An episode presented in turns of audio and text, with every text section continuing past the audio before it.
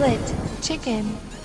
Olá a todos, bem-vindos ao 16 episódio da quinta temporada do Split Chicken. Eu sou Ricardo Correia e comigo, apesar de no dia que estamos a gravar, o jogador francês Mbappé ter acabado de bater um recorde que originalmente pertenceu ao Eusébio, o de ter marcado 9 golos no Mundial, o, o jogador jovem que marcou 9 golos no Mundial. Uh, Mbappé, entretanto, ultrapassou não o recorde de Eusébio, mas obviamente o meu querido amigo, já vou apresentar, que tinha repetido o feito no Mundialito de Corroios de 92. Fala, obviamente, para quem se lembra e os mais estudiosos do futebol, sabê-lo-ão, Rui Parreira. Rui, como é que tu estás? Tô Estás ótimo triste do Mbappé ter ultrapassado sim, o teu, o teu sim, recorde? Sim, sim, eu não consigo perceber como é que. Vamos lá ver, mas o, o recorde batido em todos os mundiais em que ele participou. Sim, Somados. porque o, Não- não é o não só- é Eusébio, que Não, o Eusébio tinha o recorde, ele tinha 24 anos e não sei quantos meses quando marcou 9 golos no Mundial. Portanto, era o jogador mais jovem a marcar 9 golos no Mundial. E o Mbappé, acho que hoje, com a vitória sobre a Polónia, eh, como ele tem 23 anos e qualquer coisa, ultrapassou o Eusébio.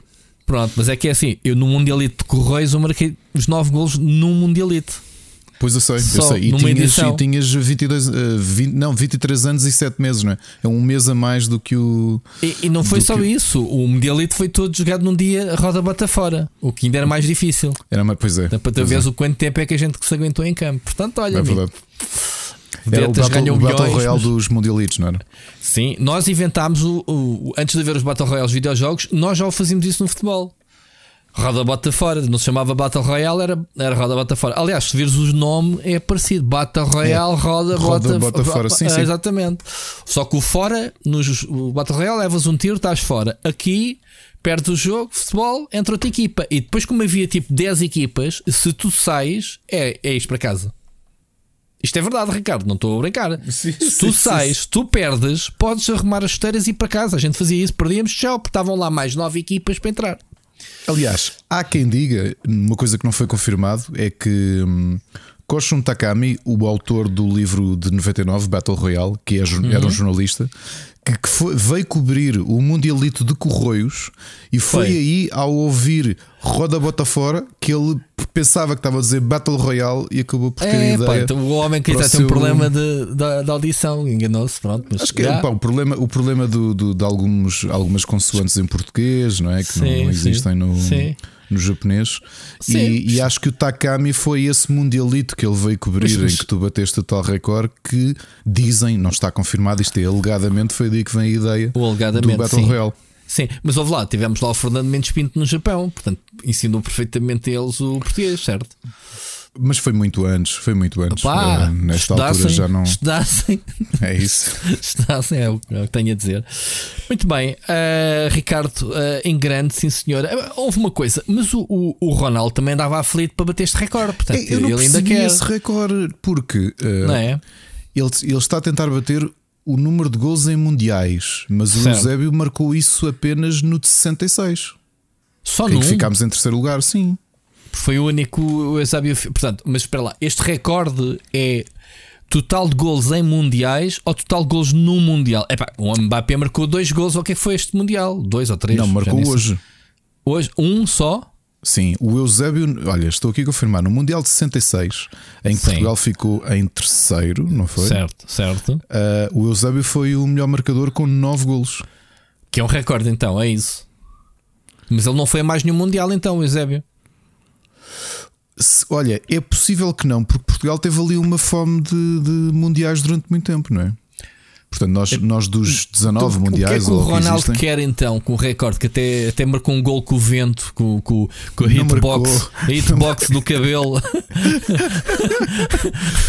Não, é isso. Não, olha, olha, agora, agora que tu me fizeste pensar, falar nisto, eu percebo o recorde que o, que o, que o Ronaldo quer marcar, porque o Que é o Eusébio quê? foi um, marcou, marcou nove. Ele Sim. está no quinto e já marcou oito. Só Fraco, que em, Ronaldo. em cinco. Yeah. Pois, em comparação, não é? Yeah, yeah, yeah, yeah. É outro. É muito difícil marcares um gol no Mundial. eh, tens muito poucos jogos. Pá, tens, tens de fazer um Mundial do caraças, mano, para seres Nos um- dias de hoje.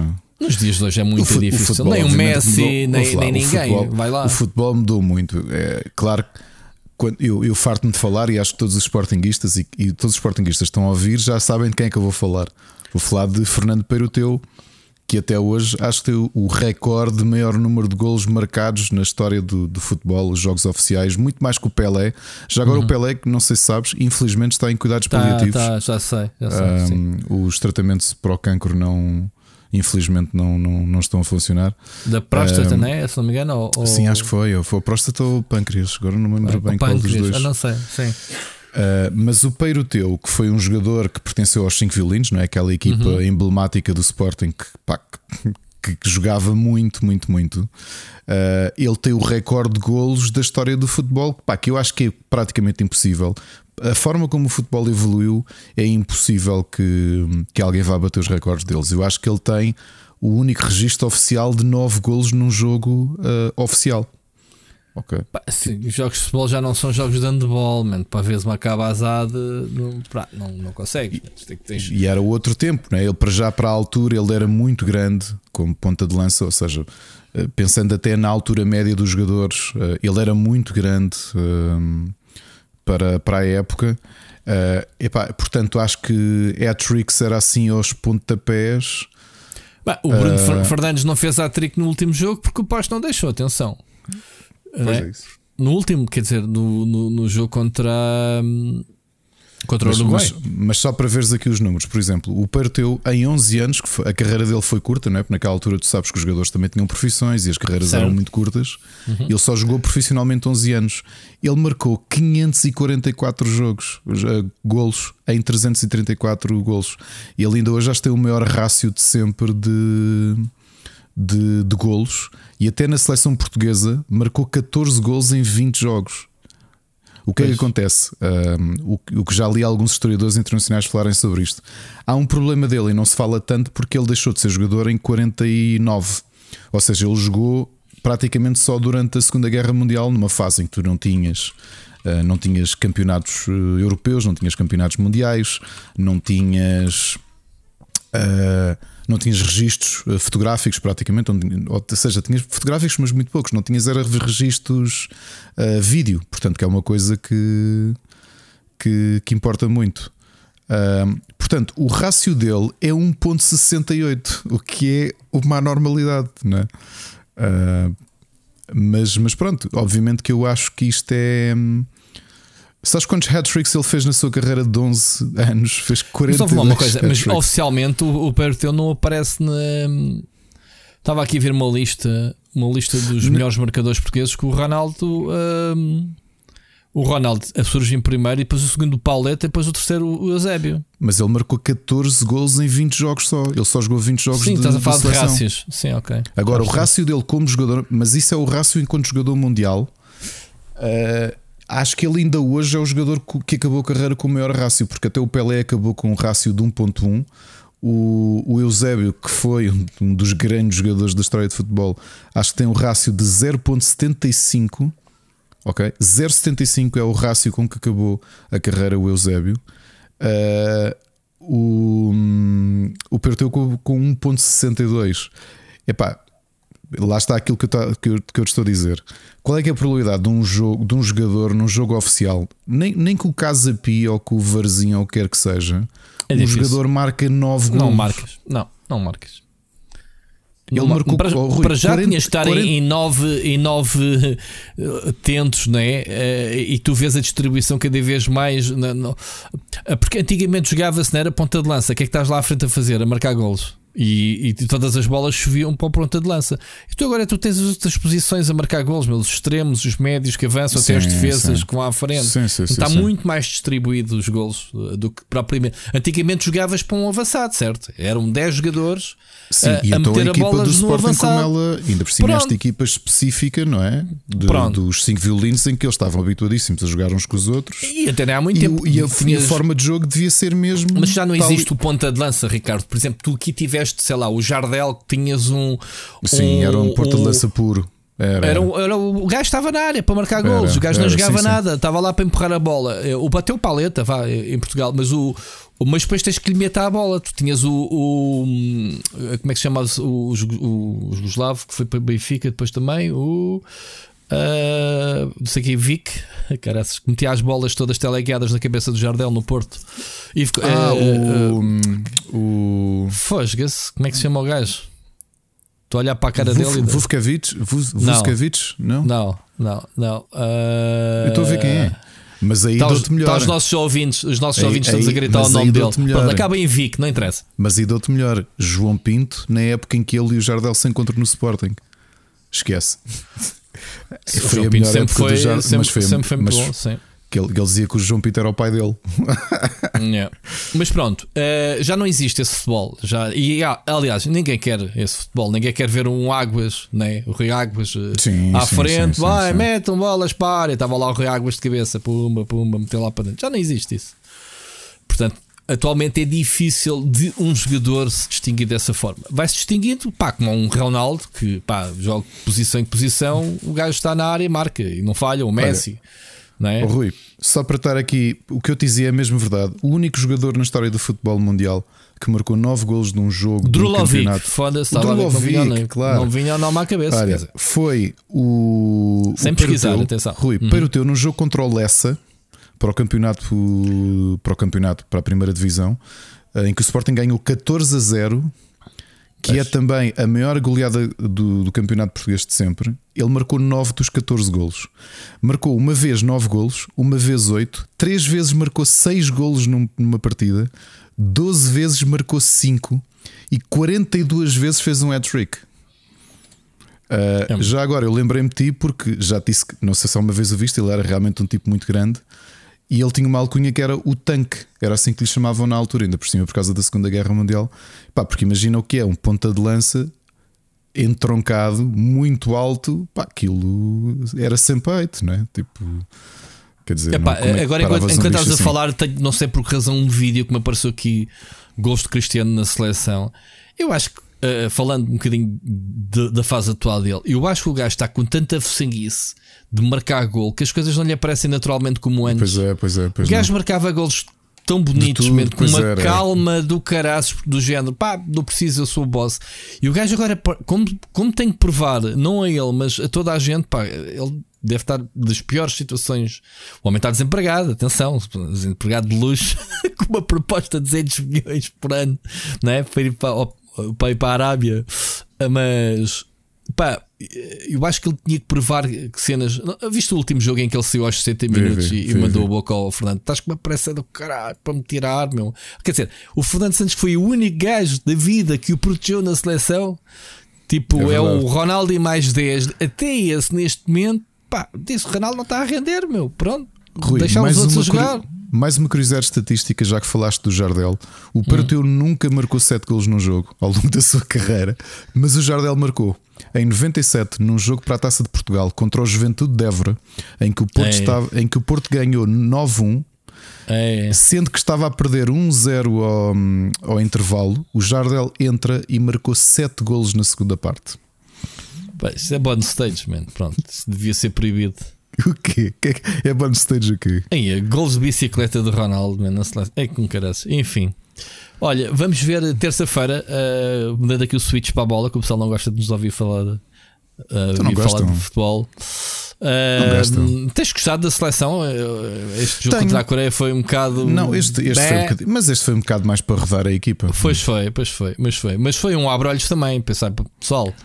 Tivemos Foi... sorte que o Gana não ganhou, não ganhou, porque senão neste momento estávamos a fazer quantas a jogar com o Brasil, não era? Ixi, sim, sim. Numa situação que o Gana ganhasse o Uruguai, uh, pronto, uh, acabámos por dar um bónus à, à Coreia, pronto, uh, mas foi um abre-olhos muito grande. eu estou a gostar também, atenção. acho que quanto ao Uruguai foi um bom jogo, gostei sim. bastante. andamos como sempre nos últimos minutos a fogo tipo chuta para a frente, né? aquela de contra o Gana foi a mesma coisa, sempre aflitos. Mas pronto, até a Argentina, atenção, ontem ganhou a Austrália, uh, ontem jogou com a Austrália e 2-0 confortáveis do fim, a faltar 20 minutos, marcar, uh, reduziram para 2-1 e, e, a Argentina sofreu até ao fim. E tens tido surpresas, para não, não é? ir a empates. Sim, a Alemanha, tipo, a Alemanha já foi casa, em casa, é? a Itália nem, nem veio, não é? que também é outra daquelas que tu Yeah. Até ficas mas, a pensar como é que é possível mas estão a passar, a eh, tirando a Alemanha, estão a passar os peixes grandes todos. A Argentina já lá está, a França já lá está, Sim. a Holanda já lá está, ou o País Baixo, não se pode chamar a Holanda agora. O Uruguai, eu vou dizer, o Uruguai eu estava à espera que, que passasse. o Uruguai eu, tem uma grande equipa. Pá, tem uma grande equipa. Uh, eu estava a torcer até pelo Uruguai, gosto, gosto do Uruguai como, como seleção. Uh, e não é só por ter lá o capitão do Sporting como, como titular. Mas é que o Uruguai se passa destes grupos, depois podia no mata-mata, podia sempre ter perigoso. Digo, como aconteceu connosco, não te esqueças que foi em 2018, yeah, foram, foram, eles que nos yeah. encostaram, não é? Sim, yeah. E eles têm uma ótima seleção: Luís Soares, Cavani, sim, uh, sim. Pá, não, não, Jiménez, não, não, não é brincadeira. E é curioso no jogo com o Uruguai, tu encontraste muitos jogadores que já se conheciam bem, não é? Visto o, o que foi até curioso, o João Félix que estava a ser marcado, pelo, aliás, que estava ali mais próximo do Jiménez, eles que são colegas no Atlético de Madrid. Sim, sim. E, e que estavam-se a picar muito. Não sei se reparaste que. Vi, passaram o tempo todo a, bater um no outro. Yeah. Mas, yeah. Um, Mas acho também, o Bruno Fernandes já está a fazer um excelente Mundial. Fogo, que jogão mesmo, que ele mesmo, fez com o Uruguai, man. Que jogão do caraças, mano. Que acho jogão. que ele está mesmo a jogar muito. Uma delícia ver o gajo a jogar. Uma delícia mesmo. Aliás, o meu filho é que me alertou uma coisa: o, o, o, Bruno Fernandes está com 90 no FIFA, esta, este FIFA 2000, uh, eh, o FIFA 23. Okay. Ele deve ser dos portugueses, mas ele e o, oh, ele, o Ronaldo é, é e o titularíssimo Dias, no Manchester, não é? É capitão. Já é capitão do Manchester? Já é o ele? capitão do Manchester. Como já, assim? Já. já rodou os jogadores todos? Não lá ninguém mais antigo? Não. Estás a falar sério? Estou a falar que, sério. Que o merda Bruno de Fernandes, equipa. o, Bruno, o Bruno Fernandes. o Bruno Fernandes está lá há dois anos ou há três, tanto. E é o capitão. Nem se quer entregar o braçadeira de capitão ao Ronaldo. Não, não, não, não, não, é o Bruno.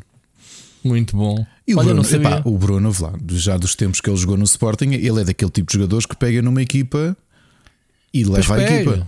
Sim, sim. Bem, isso não tem nada a ver com ser capitão, mas. Uh... Mas acho que tem espírito para isso, estás a perceber? Ah, tem, okay. tem, tem, tem esse espírito, não estou só a dizer do ponto de vista o de Bruno jogador. Fernandes é um jogador que, pá, que tem a fama de ser muito chorão, meu. O gajo está sempre a chorar, o caraças, está sempre oh, caralho. Ou com aquela cara dele, de chorão, meu. Não é um Neymar, mas se calhar. Não é? Não achas é. isso?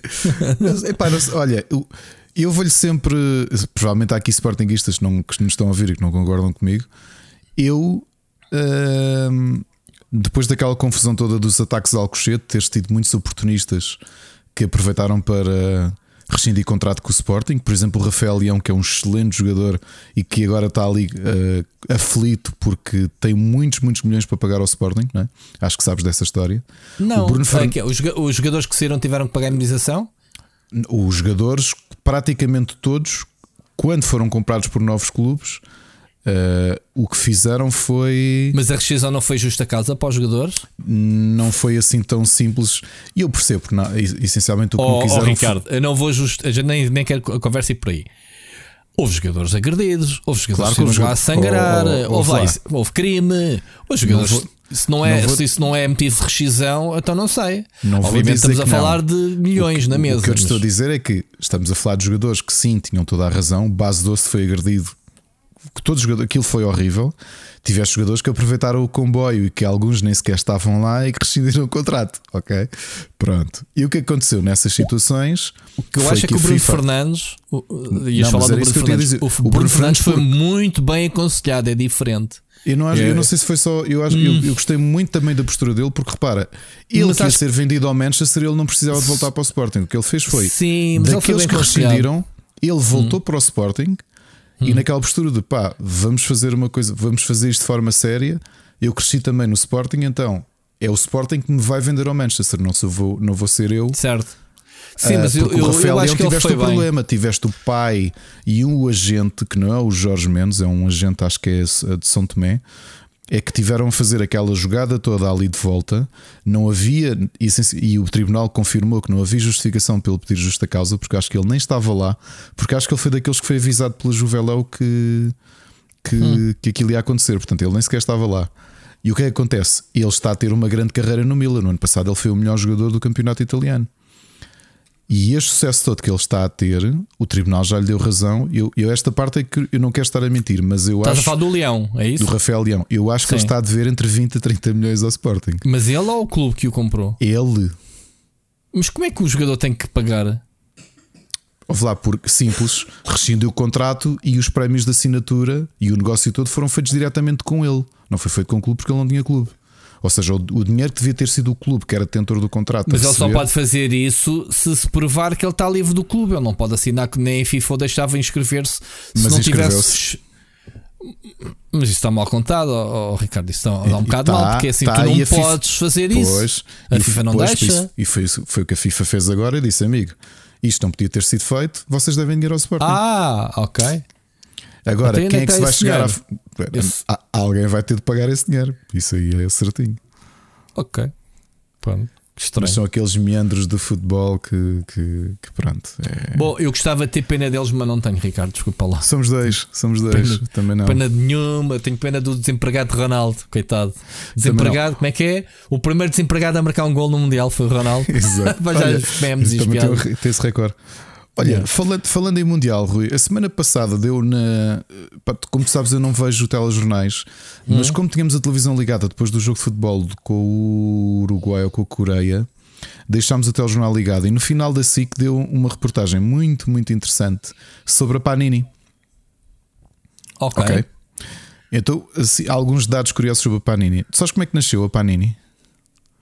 A Panini é italiana, certo? É, é. Ok. Então aquilo nasce depois da Segunda Guerra Mundial de uma senhora viúva uh, pá, que ficou com um quiosque que o marido tinha em Modena. Acho que ele morreu. No, essa, não, não chegaram a dizer se foi ou não correlacionado com a Segunda Guerra Mundial, mas penso que sim. Ela, com quatro filhos, ficou com um quiosque. Um quiosque, não é? Normalíssimo, de jornais. E é a senhora Olga Panini. Os quatro filhos, cada um tinha uma espécie de habilidade própria. Tipo, e então começaram a ter ideias de tentar fazer qualquer coisa para subir o negócio da, dali do quiosque. E então criaram, tiveram a ideia de fazer algo colecionável que era uma caderneta de cromos de flores. Cromos, como tu sabes, tu ainda chegaste a, colar assim, eu também ainda colei alguns assim. Obviamente tinhas de colar com a própria cola, não é? Recebias, colavas na caderneta com a cola. Sabe lá o malta que é isso. A primeira caderneta que eles fizeram foi de flores. Não foi grande sucesso. E o que eles perceberam na altura, o filho mais velho, que foi quem teve a ideia de colecionar, de fazer uma coleção destas, foi a ideia do negócio era boa, mas o tema era mau. E então o que eles fazem no Mundial de Rui, agora não te quero mentir, acho que foi de 70, foi o primeiro do Pelé. Será isso? Não sei, já não me recordo. O que é que eles se lembram? Ah, antes disso, o que é que eles testam? Então, para lá, o que é que a malta gosta? A malta gosta de futebol. Estamos em Itália. Então, vamos fazer a caderneta dos clubes do campeonato deste ano de futebol. Pá, e aquilo só era vendido no quiosque deles. Foi uma loucura. Ah, eles começaram Ou seja, na, na altura não havia cá cenas de, de copyrights, nem não sei o que, pedir licenças a nada. Havia, havia. Fizeram-se. Havia, Ah, havia. já havia? Já havia, já havia, mas era uma coisa muito barata. Eu já te vou dizer em relação a esses números uma, uma, história interessante. Coisas Ok. curiosas, eles perceberam logo que um problema que aquilo tinha, como eles imprimiam aquilo na gráfica lá da Terra, é onde imprimiam os jornais, eles acho que fizeram um acordo de início para começar a imprimir os cromos da, do, da- do campeonato italiano, é que saiam muitos repetidos por saqueta. Então, sabes que solução é que eles arranjaram para não haver. eh, Arranjaram duas soluções. Ok? A primeira solução foi enquanto os cromos eram acabados de cortar, iam por uma tina grande e eles pegavam numa. hum, Primeiro numa, numa colher de pau e punham-se a mexer os cromos para tentar misturá-los. E como aquilo estragava um bocado, então eles arranjaram um sistema que era com uma, uma manteigueira, portanto, aquelas, aquelas varinhas que tu davas à, à manivela. Uhum. Ou seja, os cromos iam caindo e davam à manivela da manteigueira e aquilo ia misturando os, os cromos para entrarem nas saquetas. E depois é um dos filhos que era engenheiro, é que faz a máquina que ainda hoje está na fábrica da Panini, que é a máquina que, que, que divide logo para não saírem dois cromos iguais na mesma saqueta. Onde é que o negócio deles cresce? Em 1970, depois deles verem que lá em Itália havia grande sucesso a comprar cromos de futebol, vão ter com a FIFA, não é? acho que não sei se chamava FIFA na altura, e pagam. Sabiam que havia um jogador que toda a gente queria ter o cromo, que era o Pelé. Ok? E então o primeiro Mundial que existe, e a primeira caderneta de Mundial que existe, é o do, do Mundial de 70, onde o Pelé era a grande estrela. E nessa altura, como já havia direitos, eles chegam ao pé da FIFA E sabes quanto é que eles ofereceram pelos direitos de todos os jogadores, sendo que grande parte desse valor era só por causa do Pelé? Hum. Mil dólares. Ou seja, pegaram. À, à altura, né? Pronto, mil há, dólares 52, há 52 claro. anos foi E- mesmo mil, o cheque de mil dólares. dinheiro, mesmo assim, pronto. Era muito dinheiro, mas o que eles disseram foi uma loucura. Uma loucura. Aquilo vendeu, portanto, o negócio deles Só a Itália. eh, para o mundo todo. Ah, esse Ou seja, eles começaram a tentar fazer para o mundo todo. O- coisas curiosas sobre o- a caderneta do Mundial. Por exemplo, este ano, ah, eles calculam que, vende, que e vão vender mil milhões de saquetas no mundo todo Deste ano. deste ano, sendo que só nos Estados Unidos da América são 100 milhões de saquetas que eles vão vender. Ou seja, o país onde o futebol não é o desporto rei vai comprar um décimo das saquetas do- da caderneta da Panini. É um mercado muito grande. Pá, pá mas houve, houve uma coisa. Este ano, eu não sei como é que foi, mas este, este ano esticaram 600 e tal cromos a coleção. 680. Não, não, não costuma ser assim tantos, para não. Epá, acho que normalmente andam ali à volta dos 630 ou qualquer coisa, mas este Ah, ano sim? abusaram. Este ano abusaram. Epá, eu ainda tive para fazer coleção, mas pensei, epá, deixa-te disso, Rui. Deixa-te disso. Ah, houve uma coleção qualquer que eu comecei a fazer, mas a, a Mónica trazia-me repetidos dos colegas. Pá, eu quase não comprei, quase completei coleção sem comprar cromos Olha, dos repetidos, mas pronto. Não. Rui, mais curiosidades sobre o, o Mundial este ano. Portanto, como eu te dizia, a previsão deles é de vender mil milhões de saquetas no mundo todo, o que é uma subida brutal. Eh, o, que, o que os donos da Panini estavam a dizer é que os números deste ano, a febre dos cromos está, está como nunca esteve, ok? Na Argentina, em outubro, houve falha de stock. Agora preparem, prepara-te e preparem-se. Esta, para mim, isto é o choque do quão grande é a caderneta da Panini. O falta de stock e aquilo começou a gerar tantas manifestações na Argentina que o ministro da Economia pediu uma reunião com os dirigentes da Panini Itália para saber quando é que havia stock de saquetas para acalmar a população. Ok? Nós já tínhamos falado aqui, este ano não aconteceu, mas em 2018 aconteceu, já não lembro se foi no Uruguai ou na Colômbia, que assaltaram o armazenista da Panini e roubaram o equivalente a 300 mil dólares em cromos.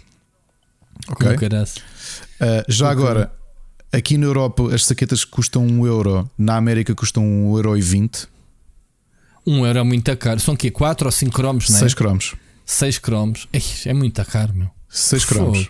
Ok?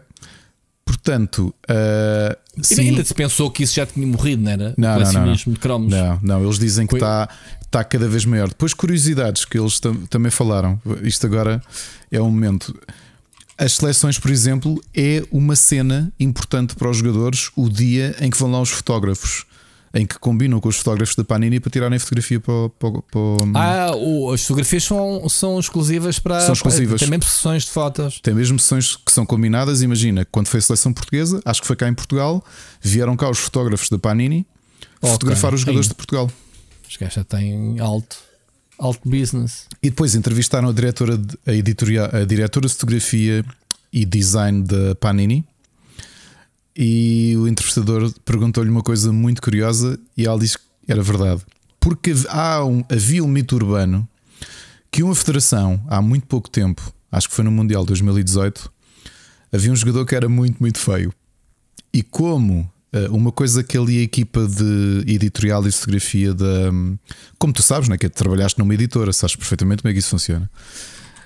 Um, e como as fotografias deles são, são exclusivas, são tiradas por eles, muitas vezes têm de fazer pequenos retoques, apagar uma borbulha, apagar uma, uma ruga, estás a perceber? Portanto, ela diz que há- as fotografias saem o melhor possível, mas que é realmente verdade o mito urbano que já se espalhou nos últimos quatro anos.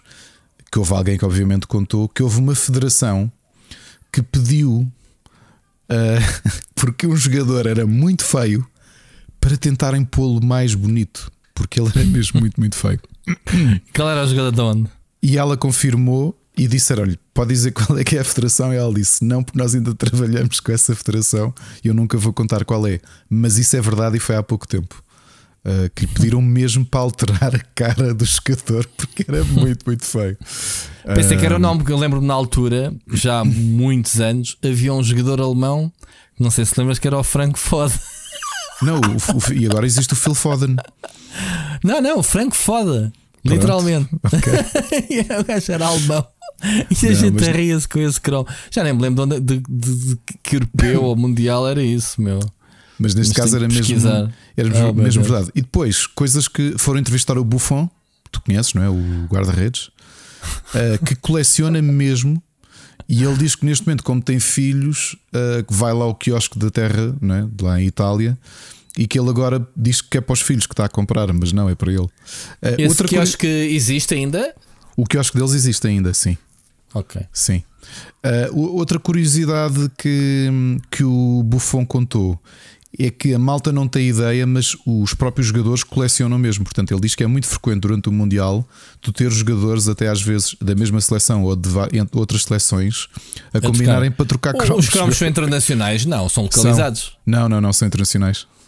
Os cromos já são internacionais. Ou já seja, uma saqueta que eu compre em qualquer outro país posso usar na minha sim, caderneta? Sim, sim, sim. A caderneta, a caderneta é que é. É localizada. É localizada. Okay. Os cromos certo. são internacionais. Ah, e então ah, ele diz que é, é, porque na parte de trás tens as várias línguas. Exatamente. Sei. O que ele diz é que os jogadores, ele diz que cerca de 70 80% dos jogadores colecionam a caderneta e é uma coisa que não dizem em público, mas que trocam entre eles e tudo e combinam para trocar cromos e pá. será, que, será, será que vamos ver os jogadores no Rocio? o senhor, o senhor dos cromos no Rocio com a listinha para buscar os últimos que faltam? Mas isso mais vale mandar vir da. Olha, é aí, o teu, aí o teu vizinho já, já, já faz esse serviço também. Aí, Qual uh, vizinho? O que desculpa, o, a loja onde eu compro trading card games, Pokémon e Magic e isso tudo. Ele, ah, em que é luz, mundial, não é meu vizinho, que, daqui até lá. Sim. Ele, ele já tem esse serviço também e vende ao mesmo preço que a Panini, 30 cêntimos. Sim, o, que é que esta, o que é que esta caderneta tem? Há uns cromos especiais que não têm número e que têm três ou quatro raridades diferentes. E o Oscar é que me contou, por exemplo, um Messi dourado uh, à malta a pedir em segunda mão 300, 400 euros.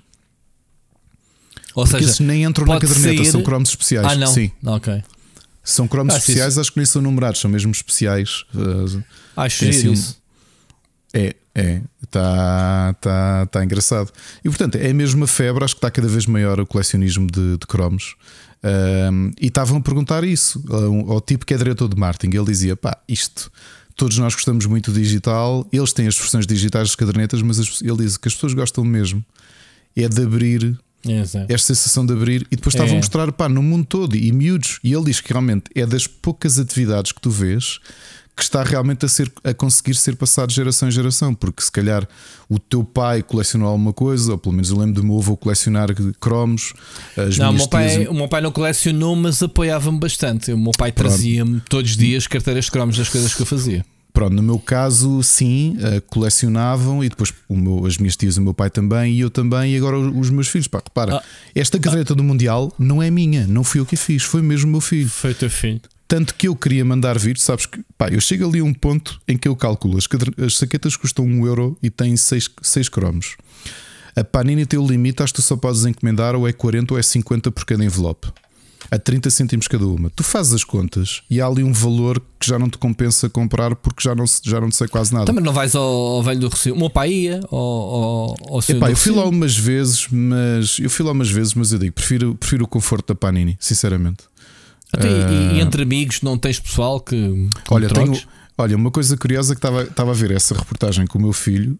O Oscar veio cá à casa no outro dia trocar cromos com o meu filho. Oscar, eu sei que estás a ouvir isto. E eu achei piada, não foi comigo, ou seja, cada um deles tinha a lista de, de, repetidos, estavam a trocar Sim. cromos. Então, é normal. Percebes? Yeah, a, não, há, é, não há idades. Eu disse à Mónica: Olha, quer fazer esta coleção. Olha, e, a, e, a, coleção, é. e, e, e faltavam para aí 200 e tal. E o meu filho tinha um molho, ia para a escola e era a primeira coisa. Os miúdos das várias turmas encontravam-se, tumba a trocar, depois eles tinham os rácios. Pá, que é assim: tu não trocas um Ronaldo um por um. Um Ronaldo são três cromos. Isto tem regras de recreio. Estás a perceber? Não vais trocar um Messi por um cromo. Trocas um Messi por um Ronaldo ou por um Neymar. Agora, se for. Ah, é um- assim? Ah, é? Regras de recreio, sim. Phonics. Ele diz: pá, eu, pá, tenho aqui um Ronaldo repetido. Este Ronaldo tem que valer pelo menos 3 cromos. Isto não, não vou dar um Ronaldo para um jogador que Se calhar o Ronaldo é o cromo que mais sai, toda a gente tem tipo 10 Ronaldos para trocar. não sei, mas eu adorei, sempre- eu adorei estas regras deles. Ou seja, isto não é Sim. um por um, é amigo. Não, desculpa, tenho aqui um Messi. Queres o Messi? Tens que colocar 3 cromos que eu não Então, tenho. tenho um Mapé. Mapé tens que me dar 3 Ronaldos. Mas é lindo, pá. E ele, e, e ele gostou mesmo dessa cena de ir para a escola, chegava todos os dias e depois já tinha memorizado os cromos que lhe faltavam. Pá, e outra coisa que o, que o meu filho tem, pá, sabe os, os grupos todos, a como é que se ficou a escala do Mundial todo. Que eu estava assim, Ap- ah, Aprende-se muito, meu, com os Sim. cromos. Tu estás E- a colecionar e estás a colar os cromos e estás a decorar o nome dos jogadores. conversar com os, com os colegas e eu, Sim, ah, pá, mas já viste, mas olha, já, olha, pai, vai jogar não sei quem, já viste que não sei quantos é titular eu. Eu não sei quem é ou não sei quantos. É A sério, pá, então ele é- é eu, nunca, eu nunca soube tanto, nunca soube tanto de futebol do- da altura em que colava os cromos, pá. É como eu. Pessoa é vai. Então, achas- que eu me lembraria alguma vez do Franco Foda, man? Tu alguma vez conheces esse jogador se não Não. fosse por causa dos cromos de futebol? Quer Eu dizer, até vou pesquisar o Franco estás- Foda. vai, vai, Olha, é verdade. Franco Foda. Ah, então, mas pensavas que eu estava a inventar? Não, não, não. Era do Zurique. São, são jogador alemão, meu. É verdade. Mítico. Mas É pronto. verdade. E jogou, Ahm. era da seleção da, da Alemanha Ocidental. Ainda do tempo em que eles tinham duas, duas Oh, seleções. de quem é que estás a ver? É anos 80, não era isso ainda? Era, era, era. Ele jogou É, na, na seleção, portanto, ele jogou o México. É. Pá, e estavas a falar dos cromos. Eu, eu, eu pertenço a- ao tempo em que havia cromos. eh, nós não, eu não tinha cola, portanto, os meus pais não tinham cola cisne na altura para a escola. Sabes como é que a gente colava os cromos? A gente fazia uma mistela de água com farinha. Ai, ai, Fazíamos ai, a nossa cola cisne doméstica. Pá, era uma jabardice, com um gajo, às tantas os cromos chegavam todos aos altos e baixos. Pá, mas era a forma, e, e- pronto, era a forma que tínhamos de colar as coisas. Depois também havia uns cromos em que tu só colavas uma, uma pequena tira superior para poderes dobrar para veres, eh, para, para levantares o cromo e vês a E viu que descrição. está em baixo. Yeah, yeah.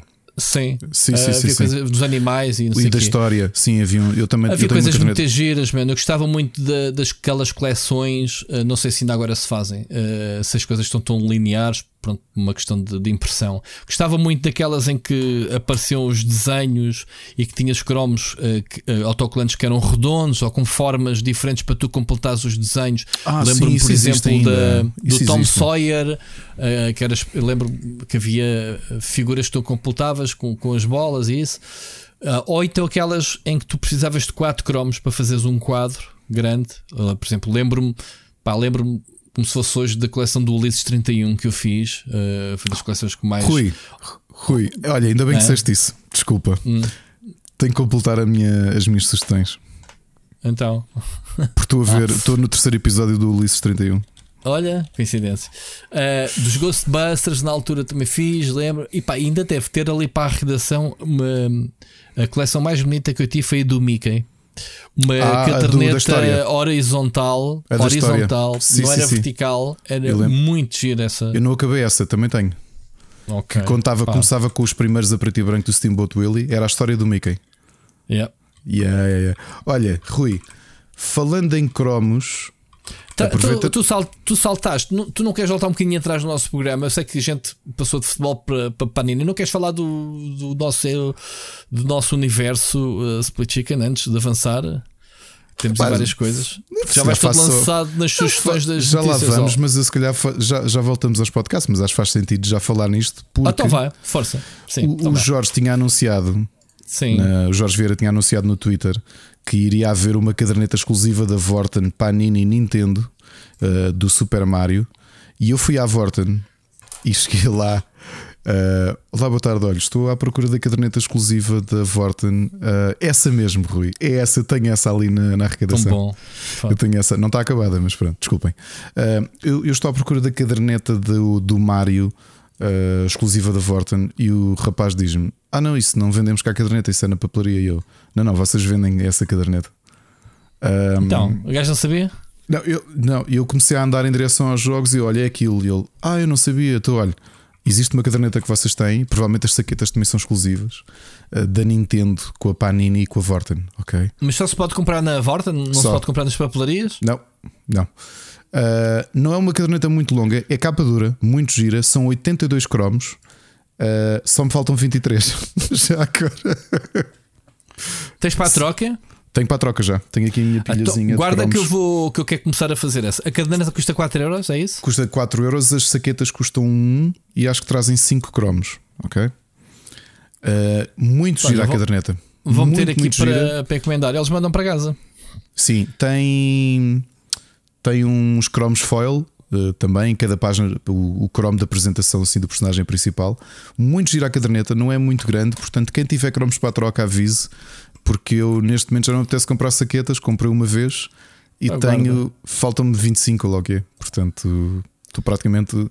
Fomos fazendo eu, olha, quer dizer, habituados a uma caderneta de 680.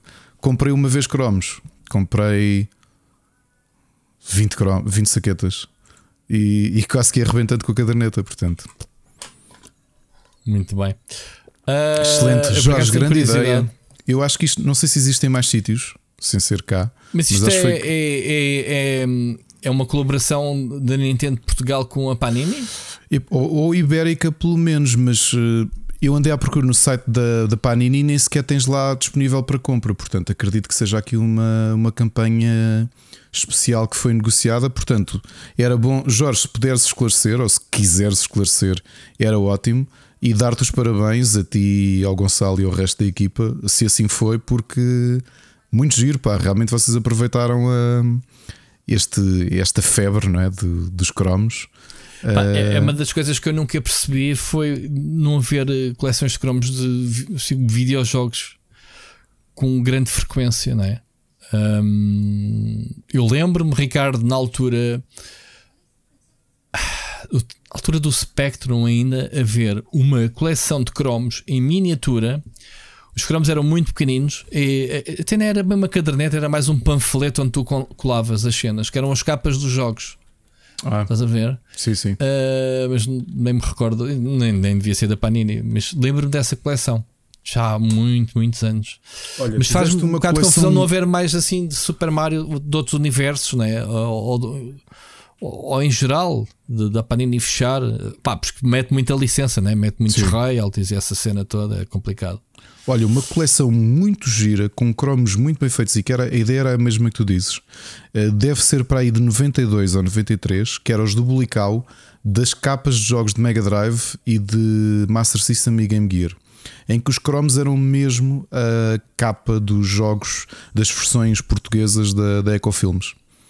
Hum. Muita gira essa coleção, eh, muita, muita, muita gira.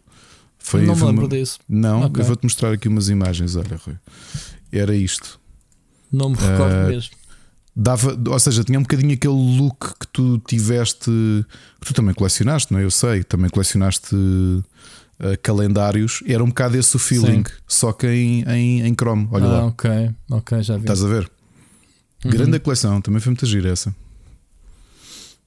Chrome, pá, isto realmente. Colecionei calendários. Está uma loucura do caneco. Bons tempos, bons tempos essa das coleções. Eu era um colecionador um bocado nato, uh, desde folhas de blogs que, que, que normalmente eram Aquelas os colegas que davam, impressas. com cheirinhos e com sim, cores sim, e sim, com, com decalques todos bonitos. Não sei e tinha dessas, sabes quais? Tinha, tinha três. Tinha Pá. da Moranguinho, lembras-te? Sim, autocolantes, assim, epá, montes deles era de publicidade de, dos partidos na altura se, que davam os autocolantes, ia tudo para a coleção do, do canalizador e do rei que o parta. Pronto, fazíamos coleção de, de autocolantes random, calendários, e, folhas, e era mais alguma coisa assim de coleções. Pronto mais ou menos isso.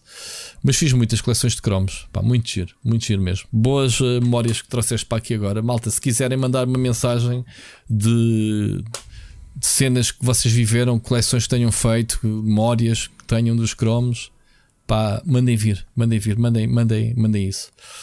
Uh, Ricardo, vamos então falar de um bocadinho aqui dos nossos passatempos temos para entregar, não é? Temos, sim, senhor. Isto... Bayonetta 3 e Plague Tale para Xbox. Uh, vamos ainda ver qual é o. Tu tens um passatempo surpresa, não é? Parece-me. Sim. Que não conta para as contas, mas, uh, mas Sim, ainda estamos, a, ainda, ainda, estamos a negociar o, o, jogo do mês, portanto não, não desesperem.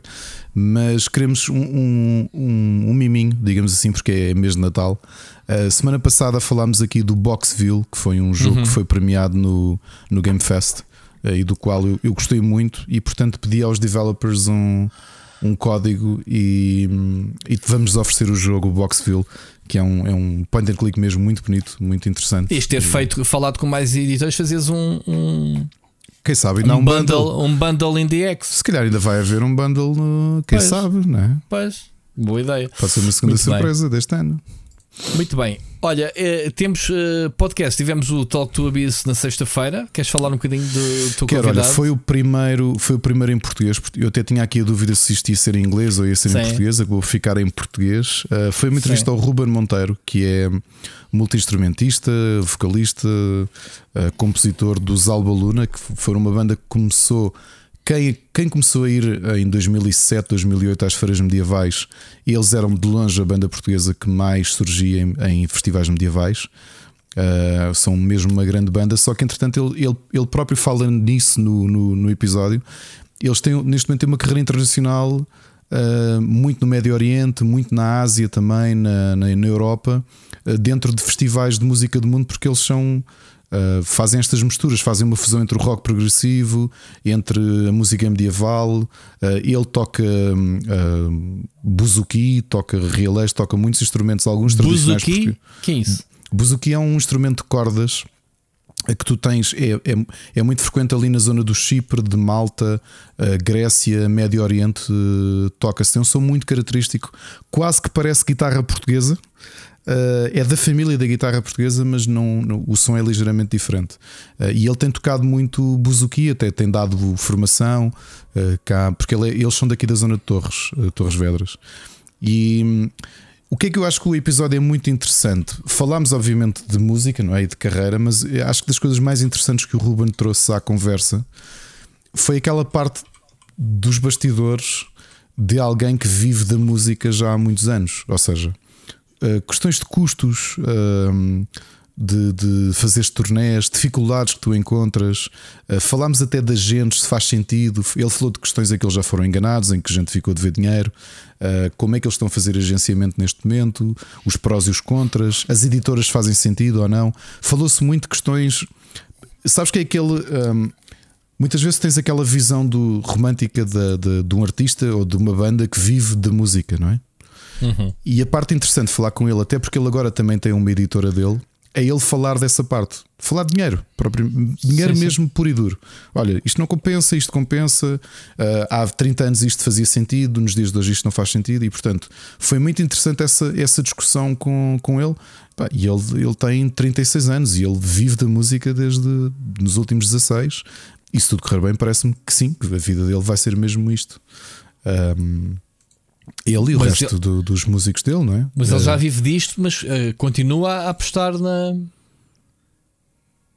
Na carreira uh, só da música, é isso que estás a dizer? Só da música, sim. Ou está tá a começar agora a viver não, não, não, não, não, não, sempre viveu disto. Sempre viveu okay. disto. Ele está a, está a alargar o negócio porque ele e o outro guitarrista decidiram abrir um negócio. Como, como produtores, também estão a fazer agenciamento de artistas e bandas. Uh, fazem produção, fazem gravação, fazem masterização. Portanto, ele está a largar o negócio nesse, nesse sentido. Mas mesmo para ele, ou da, da banda dele, os Alba Luna, foi interessante ele falar de questões muito práticas, que é, ok, tu vês fazerem de uma turnê pela Turquia, Israel, um, eh, Japão, tudo isso, mas como é que isso traduz? Ok? Uh, estás a perceber? Tipo, dá para viver, o que é que tu precisas, o tipo de investimento que tu fazes.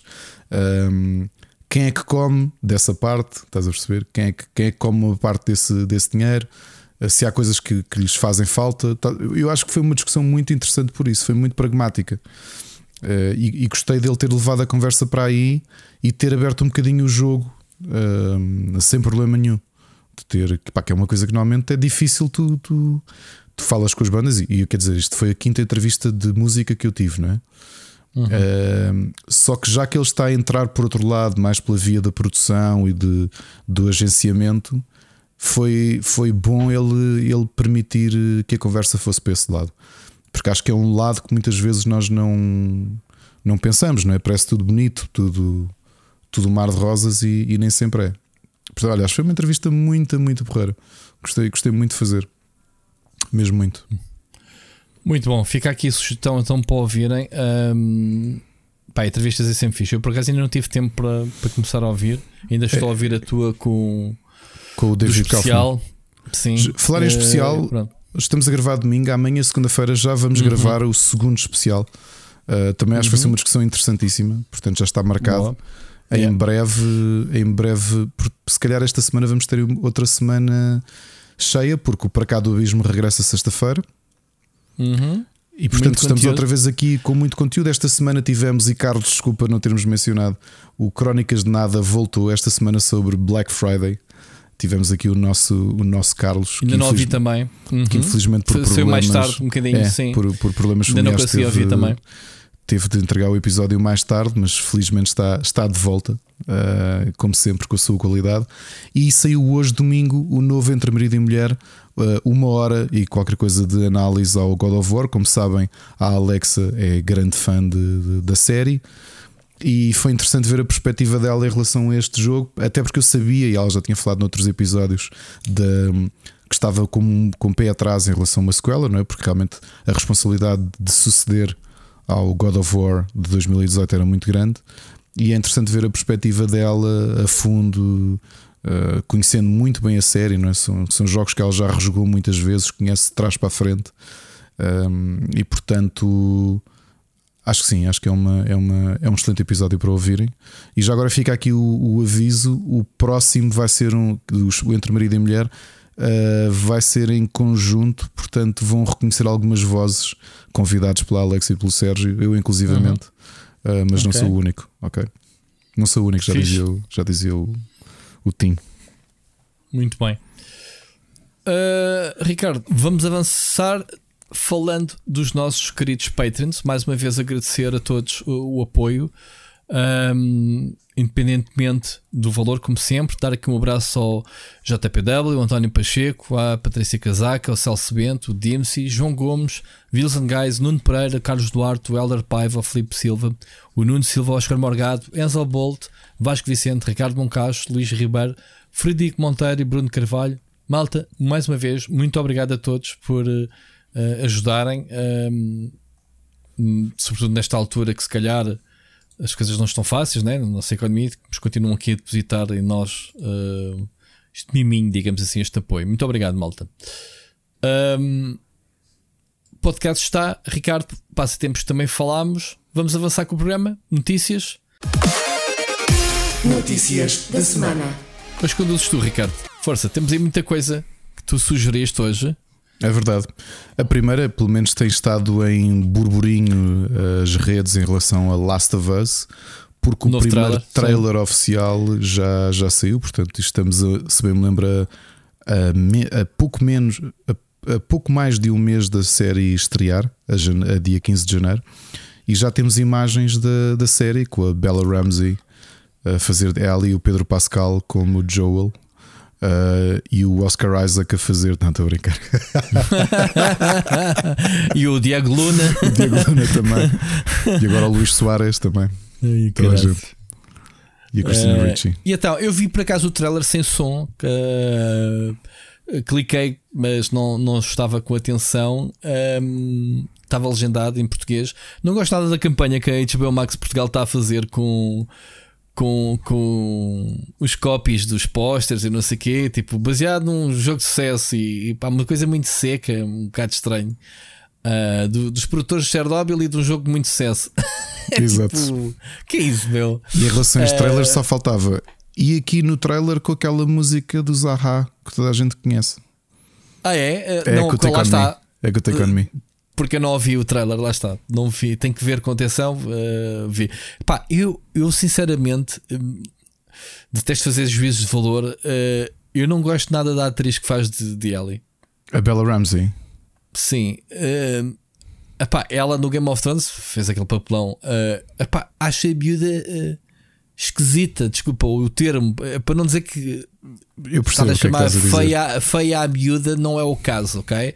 Mas uh, conhecendo a personagem Ellie, ele ainda está mais ou menos parecido, mas ela não me parece nada à minha, nem caracterizada. Quando, pá, se calhar vai, vai partir a leiça toda com uma atuação, é né? Tem um papel para brilhar, uh, não é questão. Mas eu olho para ela e, e acho a vida, pá, desculpem, malta, não, não quer dizer isto, mas irritante. tipo, não sei. Tal como tu tens um. Tens um bife qualquer com um puto, já não me lembro qual é a série que tu. É, é o do, do, Manifest. O do Manifest, ah. yeah, o puto está irritante. Pronto, há miúdos assim, man, não é por nada, mas tipo, pronto. O puto Manifest ultrapassou. Para quem viu Menos Criminosas, na altura, quando, quando estava no auge, o. Gibson, o principal, tinha um filho, que já não me sei se assassinado ou não. Na altura eu tinha dado o prémio de pior child actor que eu alguma vez vi, porque era, era, o miúdo era muito mau. O miúdo do Manifest, para mim, ganha porque é mais velho.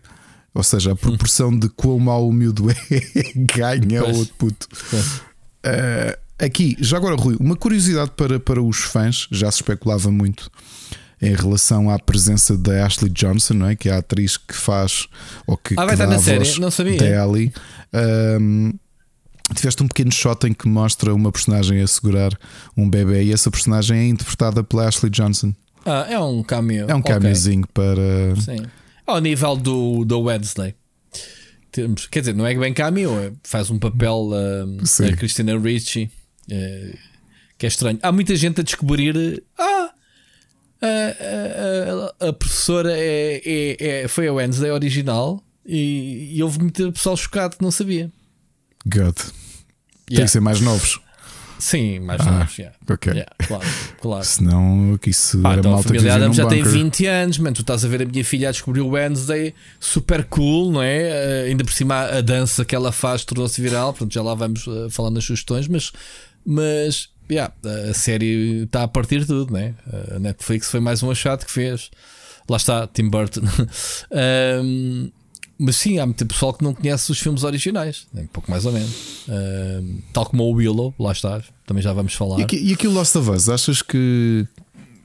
Eu acho que eh, a série, o para já a temática, pá, eh, eles têm que se distinguir muito para não ser mais uma série de zombies, né? ou como querem chamar, clickers, ou neste caso tem que ser uma série ainda mais. Mas o facto de ser HBO não te dá já, não, não te dá já dá. Aquele, aquele descanso de dá, género. Dá. Pá, mas para dá, isto é dá. bom.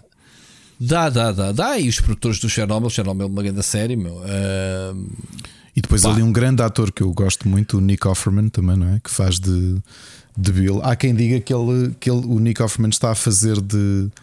que é quase a evolução do personagem do Parks and Recreation, que, que lhe deu sucesso uhum. o Ron Swanson, que é um survivalist. Uh, neste caso, também acho que tem tudo para ser uma grande, ah, um grande personagem da, da série, tem, bastante tem, emblemático. Tem tudo a ver com, com o mundo que eles fizerem Sim. e com o elenco.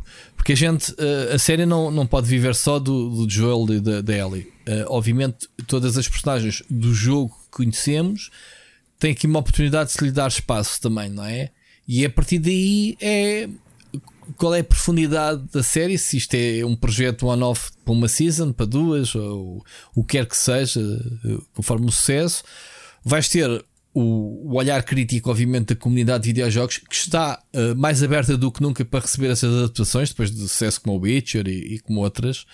Uh, portanto, isto pode abrir mais precedentes no futuro uhum. de se adaptar. Uh, aliás, temos aí mais uma uh, hoje para a frente que eu meti, Ricardo, mais uhum. uma adaptação que até podemos aproveitar para oh, falar e oh, encaixar. Oh, oh, Rui, é que sabes uma coisa curiosa do trailer? Houve uma. Foi só assim um, um, uma sensação que eu tive. Tu lembras-te de, um, de um filme com o Clive Owen? Eu pelo menos gosto imenso do filme chamado Children of Man. Claro. É? Adoro uh, esse filme. Sim. Há aqui umas vibes uh, na nos, é, nos planos da cidade. O tem... Children of é, é a única grávida que existe depois daquele apocalipse. Exatamente. Portanto, mulher grávida é mas, o, o, precioso. Aqui é o a vírus, a, né? Mas cura. senti muito essa vibe a nível de, de filmagem no. no pá, estou aqui a extrapolar a partir de um trailer, atenção. Vale o que vale. Mas estou com muitas expectativas em relação a Last of Us. Eu acho que não, não, não é por ser baseado na série que é, porque obviamente uma série destas quando chegas à televisão, serviço de streaming, isto extravasa os limites do videojogo. Vais ter uma grande fatia de pessoas que vão ver que não, nunca jogaram nem nunca vão jogar. Ah, isso é óbvio. Okay? É óbvio Aquilo sim. que eu acho, e, e, e estou aqui a fazer futurologia para um episódio que havemos de ter em dezembro de 2023. Eu acho que o Last of Us tem tudo para poder ser uma das grandes séries de 2023. Ok, uh, fico contente que tu normalmente és um bocado reticente nestas uh, adaptações e cenas assim. Epá, eu, eu, também admito que sou, mas por outro lado, uh, eu tenho um soft spot com, com o HBO. Quer dizer, quando tu tens um ano em que o House of the Dragon, eu que sou fã de George Martin, como tu sabes, e sou ainda dos originais, não sou, de, não sou desses casuais que começaram a gostar uhum. por causa da série. Exato, como eu. mas o House of the, o House of the Dragon é das melhores coisas que eu vi nos últimos. Ou seja, é a HBO novamente a mostrar.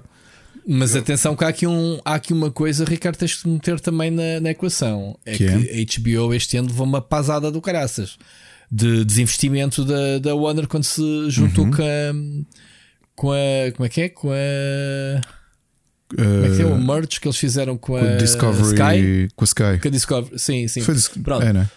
Houve um grande desinvestimento uh, e eles acabaram com filmes exclusivos para, para, para, para streaming. Uh, é pá, sim, mas aquilo que eles são fortes, eles continuam. Epá, eu, eu, eu, vou a meio.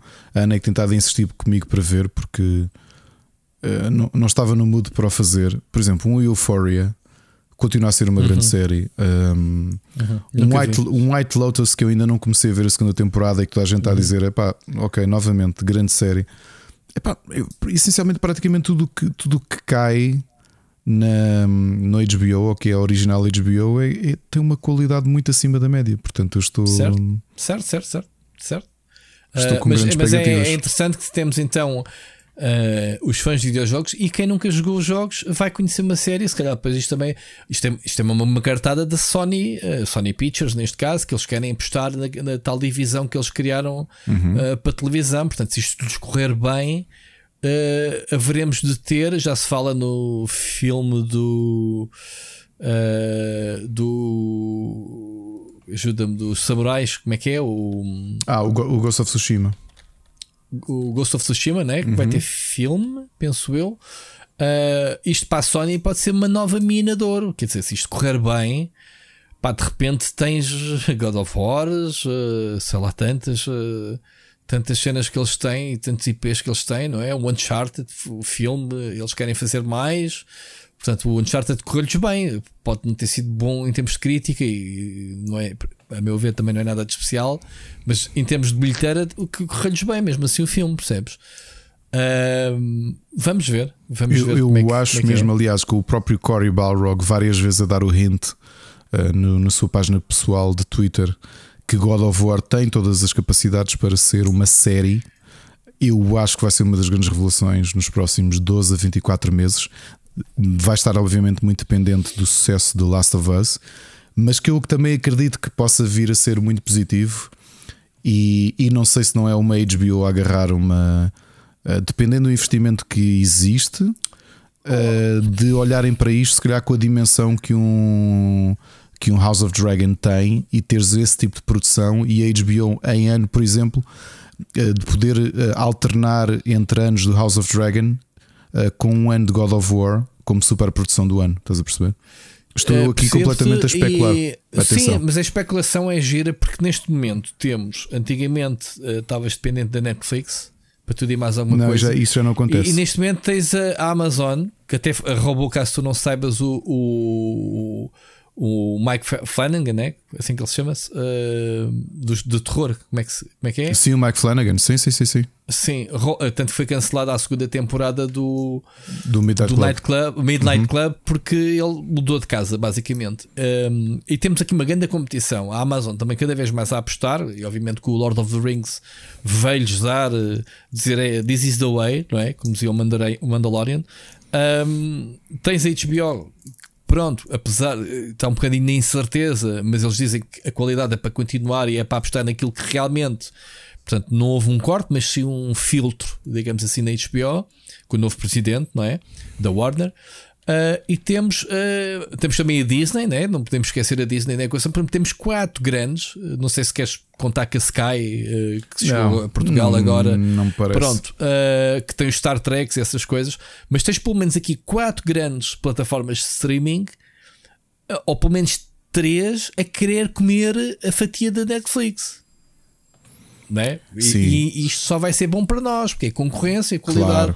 E os videojogos é um filão do caraças para é, todos eles. É, é claro né? Uns claro foram buscar sim. o Halo, que eu ainda não vi, por causa é uma série que está na minha lista que eu Não, mas ver, por, olha, mas tem estado. Eu, eu tenho tropeçado em alguns tops de desapontamentos do ano e o hum. Halo é quase.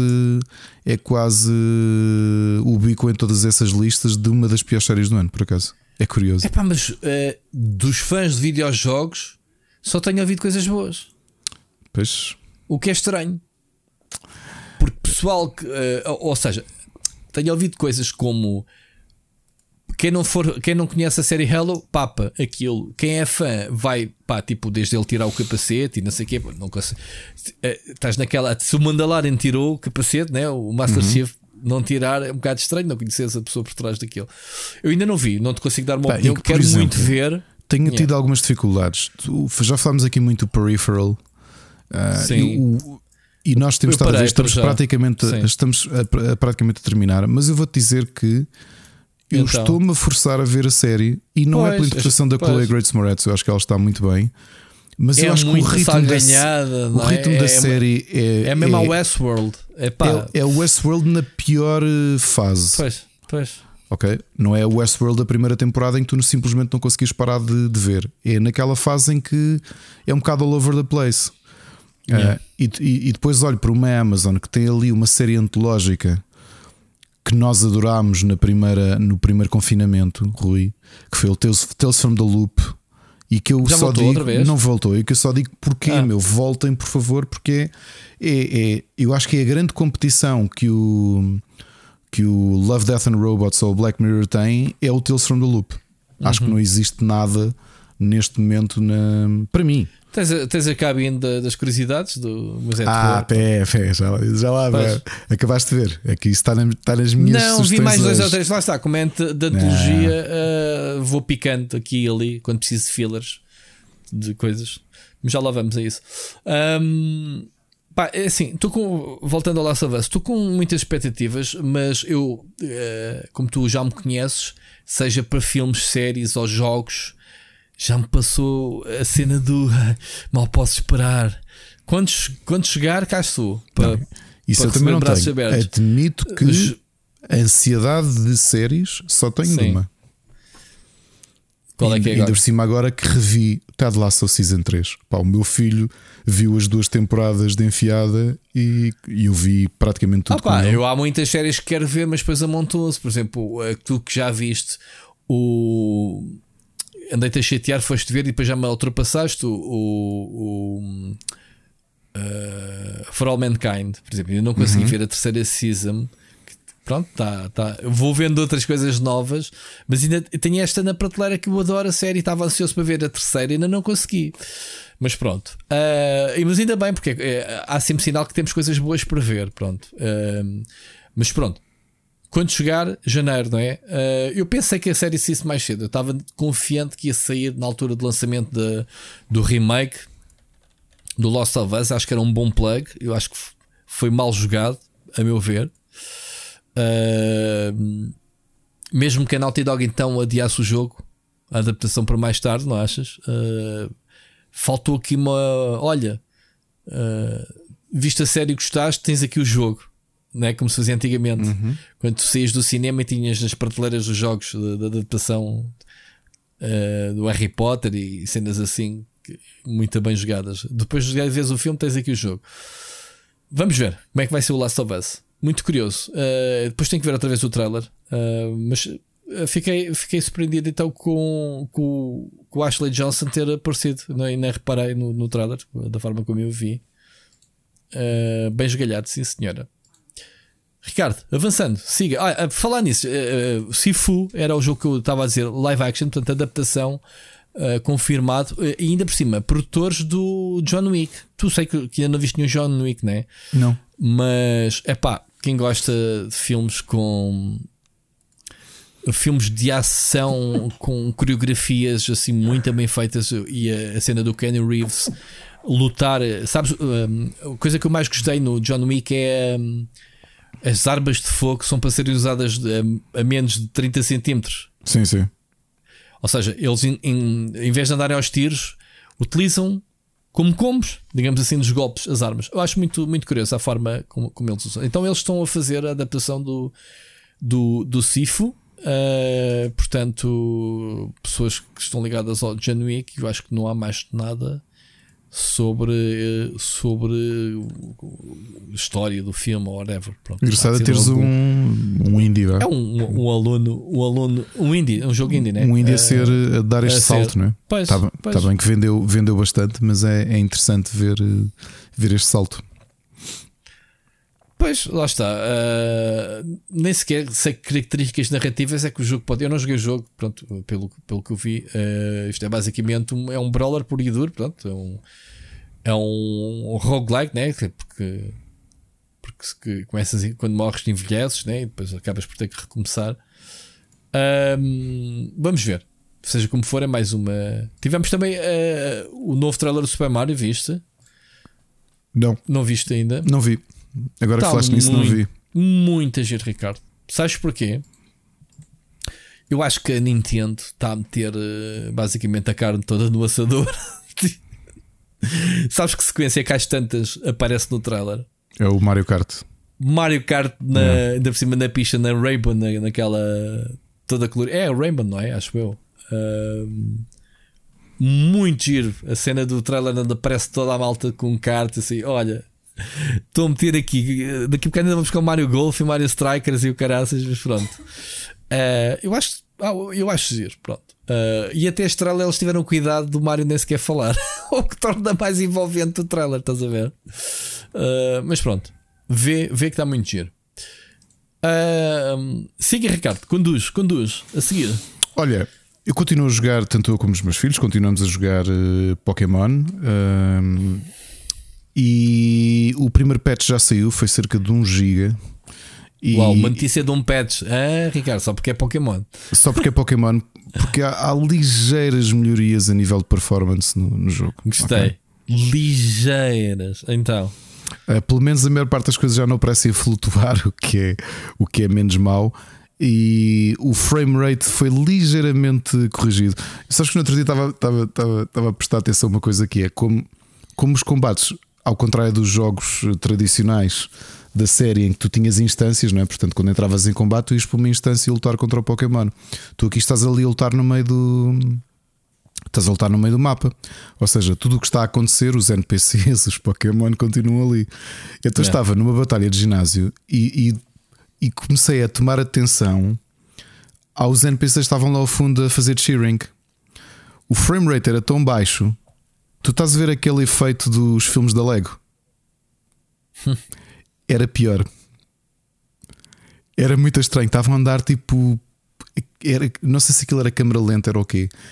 Mas eu fiquei o combate, eu deixei de atacar e fiquei só a ver o comportamento dos. dos de, Ou seja, eles, nem, eles podiam ter limitado isso, cara. Porque estás a ver em tempo real o que está a passar à volta no mundo Sim. durante os combates. Pois.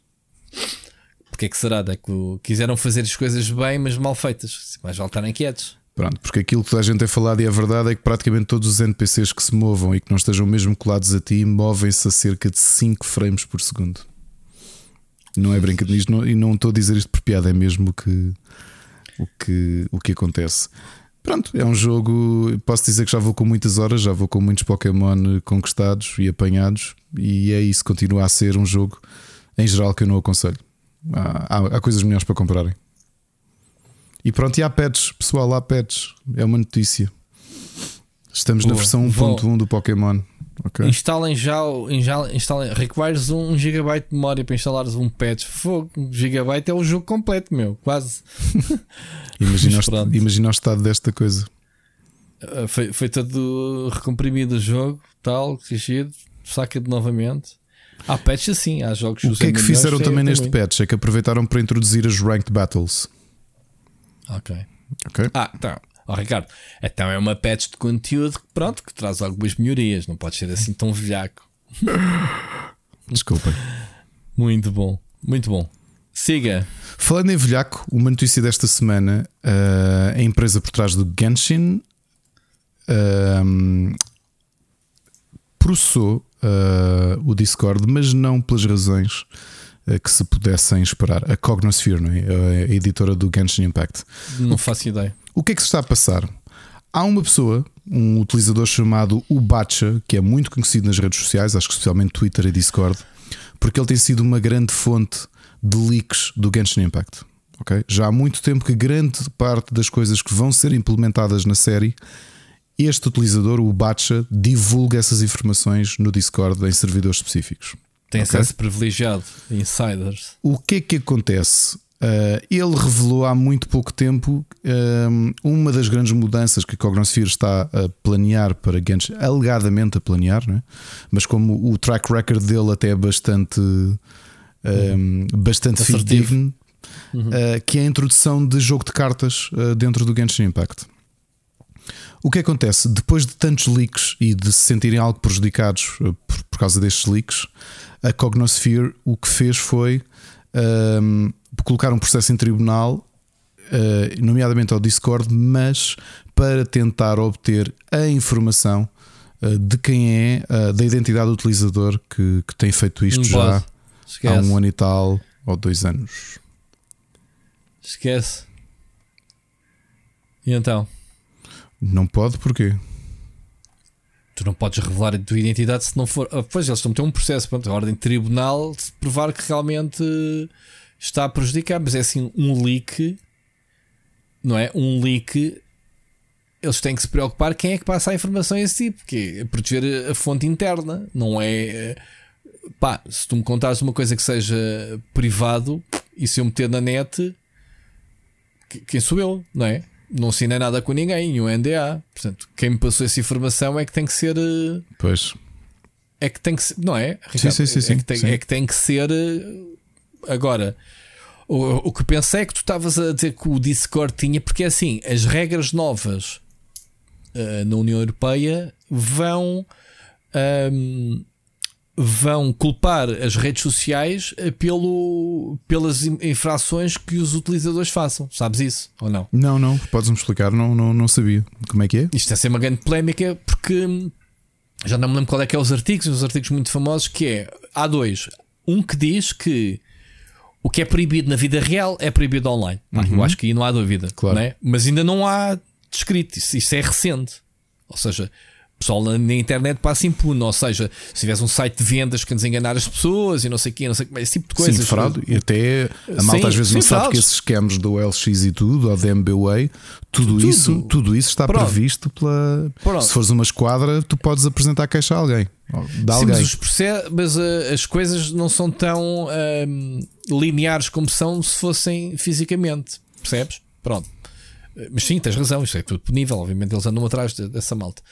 Mas pronto, tudo aquilo que é. Uh, já, uh, isto para dizer, não existem ninjas nas teclas. Uhum. Percebes? É uhum. que eu te digo sempre: ah, o gajo está atrás das teclas a pensar que está. Em, isso vai acabar.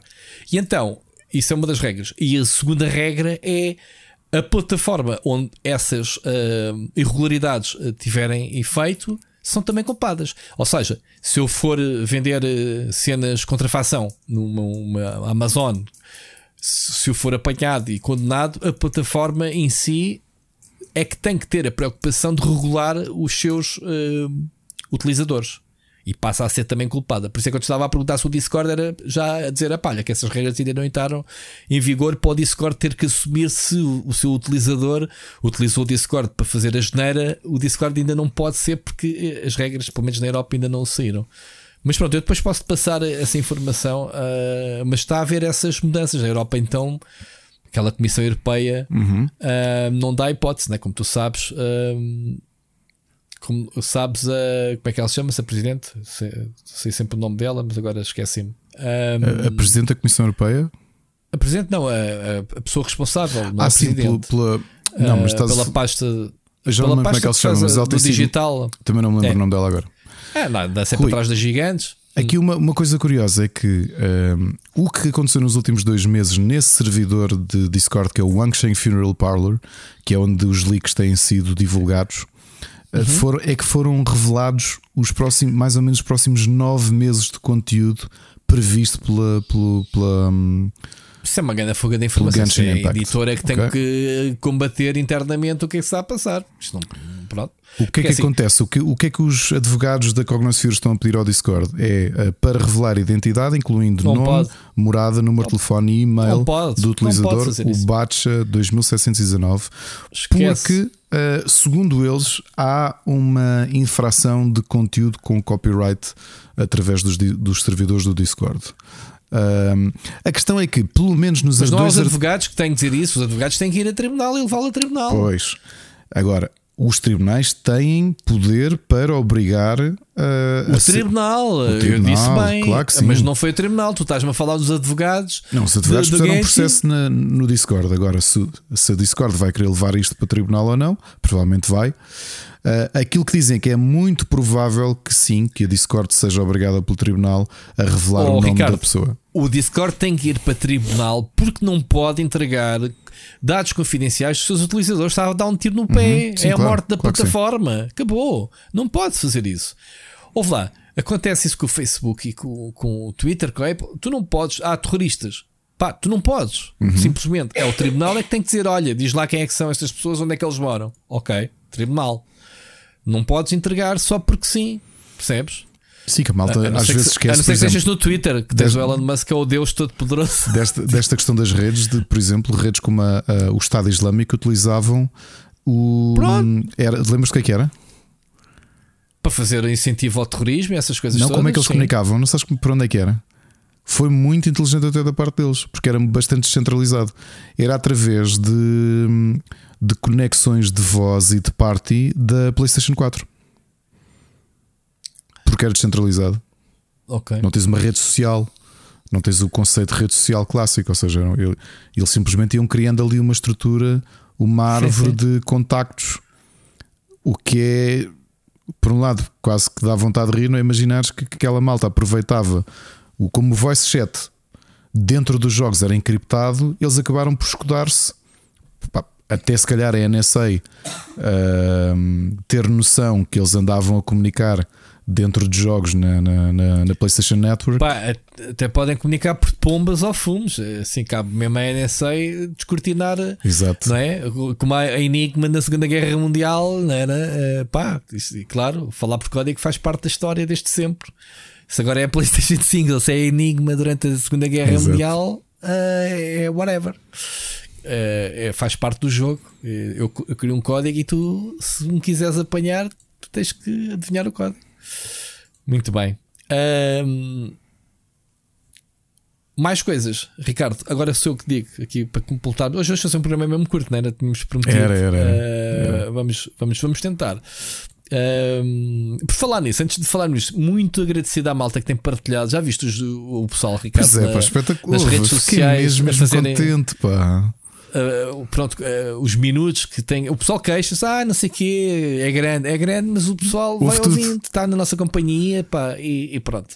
Nós sabemos disso, temos os números, obviamente, de, dos episódios, mas uh, o, o, o, balanço do ano, não é? saber que, 20, que é 23 países que nos ouvem, Ricardo, uhum. pensei assim: bom, eu sei que o Bruno está no Dubai, que nos ouve, não é? e faz lá o, o, o Pixel Hunters poucos mais eh, no mundo a gente conhece. 23 países que às vezes até posso ser eu nas minhas viagens a ouvir o podcast, hum. mas não me parece. Olha, eu gostei muito e depois de ver algumas pessoas que nos ouvem que tinham 11 mil minutos de Split Chicken ouvido em 2022. 11 mil, só de 22. 11 mil. Como assim? 11 mil. 11 mil. Não, como é que era? O Felipe eh, gastou uma semana, 7 dias o Filipe, o Ricardo Moncacho também tinha praticamente 7 dias de vida que passou Mas como é que é ouvir. Possível, eh, malta? É verdade. Pronto. Se vocês ouviram, façam um thumbs up no, no Twitter neste momento. Muito bom, muito bom. Obrigado, malta. Obrigado mesmo pela, pela, pela preferência e pronto. E saber que há mais consumo de podcast em Portugal só nos dá alento para continuarmos a fazer eh, pronto, cenas com som, né? Podcasts. Um, ehm, com, com, os nossos programas que temos adicionado à, à nossa rede. Muito bem, Ricardo, uh, vi um bocadinho Hideo Kojima uh, anda a mandar aqueles teasingzinhos típicos pronto, do, do, próximo jogo, que à partida não será o Death Stranding 2, mas será aquela atriz, agora também não me recordo o nome, que aparece já nos posters. Uh, é, isto tem tudo, tem tudo ar de plug para esta semana. Uh, o Vitor Antunes lhe dar mais um boost, né? porque o ano passado o Kojima apareceu a dizer que olha, tenho um podcast. e, foi, e foi, teve espaço no Game Awards. Este ano é a mesma coisa, Ricardo. Mas se calhar temos um novo jogo de Kojima uh, anunciado no Game Awards. O que é que parece? Talvez. Uh... Provavelmente. Aliás, esta semana no, estava, que... eu sigo o Guilherme Del Toro e estava hum. ele a almoçar com o Kojima a dizer saudades do meu velho amigo. Estavam os dois no restaurante. Pois. Uh, o tal jogo é que é Hell Fanning. Uh, o que é que esta atriz fez? Ricardo, conheces? Não. Elle Fanning. Uh, Elle Fanning fez a favorita, não é? Favorita? Uh, não sei. Aquela série em que ela faz da Catarina. A Catarina Grande. Ok, eu não vi. Eu não, não vi, estava aqui a tentar ver nomes. Ela tem aqui uma carreira já muito grande, mas assim, coisas que me chamem a atenção. A grande, The Great. Ela fez o The Great. Um, o que é que ela fez mais? Tem feito assim umas coisas muito, muito interessantes. Fez, sim, e na televisão e tudo. Hum? Robot Chicken, um episódio. Super okay. Rate do filme. Muito bem. Bom, não interessa. Super, uh, super vamos, é verdade. Vamos, é verdade. Vamos ah, ter. Aqui, aqui hum. a, a, Ana, nos bastidores, a lembrarem bem o Super 8 do J.J. Abrams. Foi ela também que fez. Era uma das protagonistas. Ah, o Super 8 foi. Ok. Yeah. Muito bem. Quando ela era pequenita, provavelmente. Um, e então, uh, estás com muita pica para o Game Awards. Eu sei que tu és fã e gostas muito, como não, eu. Nada. Zero vamos ter aí mais uma dia 8, né? Na quinta-feira, julgo eu. Hum, não sei se hum, eu devo ver, eu gosto, eu gosto do espetáculo em si. Uh, os prémios não me dizem nada, obviamente. Uh, mas pronto, vamos ver os anúncios. Há sempre bons anúncios, bons world premieres e é isso, é isso que vale. Por falar nisso, Ricardo, o verão de jogos acabou de ser anunciado hoje, edição de 23. Ok? Portanto, é a quarta edição. A quarta edição, mesmo com o regresso um, dos eventos físicos, né? como houve este ano, acho que o formato pegou. Pá, muito importante, eh, e tu sabes disso, né? com o IndieX, e, o, o, o, digital, a importância que ganhou, sim, uh, sim. e pronto. Verão dos jogos de 23 confirmado, malta. Muito bem. Uh, Ricardo, é tudo. Notícias hoje. Acabámos cedo. Uh, espaço muito pequenino. Epá, na realidade, uh, muito não está a acontecer nada. Não, na indústria, pois é, não, está, foi, não está a acontecer foi, nada. Foi o, o, o dia da ação de graças, né? semana passada, uh, e portanto eles estão um bocadinho em época festiva, né? Os americanos. Quando o mercado americano para, uh, para tudo, né? Normalmente. Muito bem. Temos poema? Temos, sim, senhor. Voltámos só porque eu ando, ando ando muito mergulhado no Herbert Welder e trouxe mais um poema dele. Relembrar o Herbert Isto é Welder. é copy-paste ou és tu que andas a escrever do livro para não teres o livro à mão? Uh, este escrevi, escrevi do, do livro, ok? Antologia. Isto aqui é um exercício. Isto não era curto. Bom. Vamos lá. E assim Siga. aproveito e treino os dedos. Mais um, um, poema do Herbert Welder, o grande poeta que nasceu na Madeira em 1930 e morreu em 2015 em Lisboa, pai do jornalista Daniel Oliveira. Não da, do o que me diz os teus olhos, mas sim ah. o, o, o, político que pertenceu ao Bloco de Esquerda. Okay? É um poema chamado Aos Amigos. Amo devagar os amigos que são tristes, com cinco dedos de cada lado. Os amigos que enlouquecem estão sentados, fechando os olhos, com os livros atrás a arder para toda a eternidade. Não os chamo e eles voltam-se profundamente dentro do fogo. Temos um talento doloroso e obscuro. Construímos um lugar de silêncio, de paixão. Um, isto, isto, é muito forte, mas eu não percebi nada e estou a olhar, nem sequer estou, estou a ler como tu e não percebi nada deste poema. Olha, o, eu, eu, eu estava a ler este poema e estava-me estava a lembrar Uh, isto parece outra vez, não, não sei porquê, acho que é a segunda semana que, que acontece ao, ao trazer referência ao, ao Jason David Frank, o, porque eu, eu, eu, acho que é este caso. Nós às vezes esquecermos, e especialmente na, na, forma como vivemos nos dias de hoje, em que andamos muito atarefados nas nossas vidas e que por vezes faz falta uh, relembrarmos os nossos amigos que podem não estar a passar por um momento positivo que nós estamos por uhum. aqui, ok? E por, por, por trás de por trás de atividades cotidianas que eles possam ter e por trás de relações ou por trás de um, cumprimentos e conversas perfeitamente banais, talvez isso faça mais uh, um, diferença uh, perante a tristeza ou o sofrimento que alguém do outro lado pode estar a ter e que não é visível uh, nesta, como ele diz, as chamas dolorosas e obscuras, não é? O talento doloroso e obscuro dessa, dessa chama que, que, que vai ardendo e que muitas vezes não se vê. E portanto, okay. deixamos aqui o Herberto na sua forma bastante depressiva de, de nos lembrar, ainda por cima em dezembro, que é um mês que nós sabemos que é muito complicado, em que muitas vezes a solidão se torna ainda mais. Uh, o silêncio da solidão se torna ainda mais uh, gritante. Brilhante. Uh, yeah. e que. Um, estendamos as mãos a quem, a quem gostamos e que podem estar a passar por um mau bocado. Muito bem. Passemos às recomendações. Vamos ao gameplay. Já agora, Rui, eu estou melhor. Ah, eu não te perguntei, mas eu tenho, tenho, tenho, tenho vontade a perguntar nas olha, mensagens. Mas, custou, mas olha, custou, pá. Sabes que, sabes que hum, tenho a minha cunhada. Ontem fomos almoçar à casa dela porque fomos tomar conta dos putos para ela ir ao hospital. Porque ela está, ela nem fala, não está, tá de tal maneira apanhada. Isto agora já nem acusa nada de Covid. Isto nem é Covid. São aquelas gripes old school que voltaram. Parece que estamos mais fracos, que têm mais impacto. E, acho que há outra, muita gente sim, doente. E há outro vírus aí qualquer. Aliás, a Ana teve, eu, eu, acho que eu e a Ana deixámos de ter febre mais ou menos no mesmo dia, sendo que ela começou para uma semana antes de mim. E agora está antibiótico e tudo a ver se passa, mas anda aí, anda aí bicharada da, da, da grossa. Da boa. Há o frio também, que já viste o frio que tem estado. Eu acho que se nota mais, e, e, o pessoal que nos está a ouvir e tem filhos no infantário, eu acho que é o sítio onde se nota mais diferença. É porque tu, não, tu se lhe... É o monte de pulgas dos putos. É o, infet... é o infectário. Lá, trazem bichos para casa que tu. Infectário, yeah. Eles, eles, estão, eles estão porreirinhos para ir passar dois dias e tu andas ali a morrer, não sei quando. Ouve, na quarta fui ao escritório só fazer uma coisa rapidamente. Eu fui lentamente pela rua, todo curvado, porque me doía o abdômen e eu mal tossi. Eu não tossi quase nada e doía-me o abdômen e as costas como se tivesse passado a noite a tossir.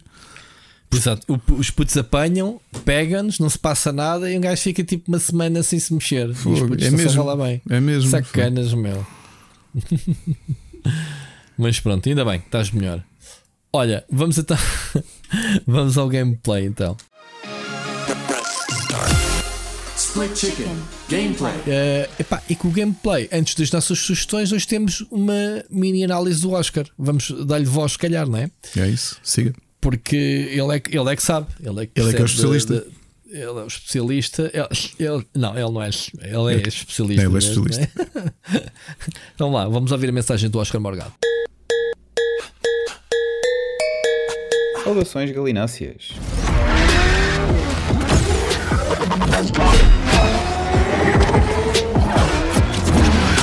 Tive estes dias a jogar Need for Speed Unbound para o Rubber e achei que vos podia trazer um miminho. Podem discutir à vontade depois. Pelas estrelas parecia que íamos ter ali uma coisa bastante disruptiva, especialmente visualmente, mas nem por isso. Não é mau. Estou sensivelmente a meio do jogo, mas penso que o feeling geral já tenho, embora vá deixar o texto para quando terminar a campanha principal. No fundo, é o Need for Speed Hit, mas melhor, exceto na exploração do Open World. E porquê é que é melhor? Porque tudo aquilo em que a Criterion toca da série sai melhor do que quando é a Ghost a fazer para a Electronic Arts o feeling do melhor Need for Speed já nos deu está todo lá.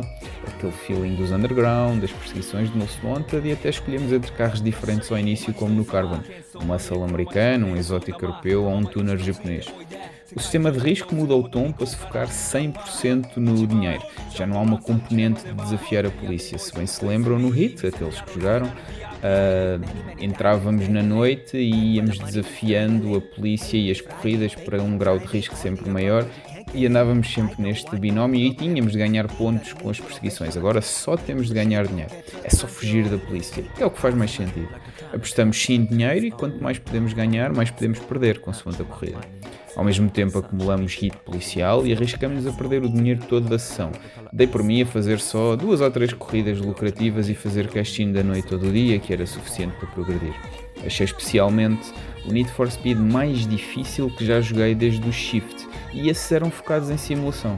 Especialmente se o nosso carro não estiver no máximo do benchmark da classe, porque aqui as corridas agora estão com um sistema de classe de carros, Uh, e temos de competir com um carro até um máximo de performance em cada classe.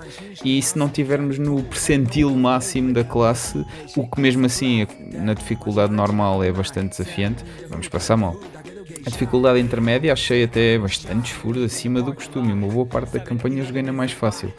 E joguei os Need for Speed todos um bocado desde o Underground. Uh, a descrição não é muito fidedigna do que achei que acontecia depois nas corridas, mas bom, até porque há uma coisa que aqui reinventa a noção de dificuldade, que é há restarts limitados, mesmo na mais fácil, e isso limita muito a dificuldade do, do jogo e prefiro assim, confesso, cria uma maior sensação de tensão e imersão no sistema de apostas que pode levar.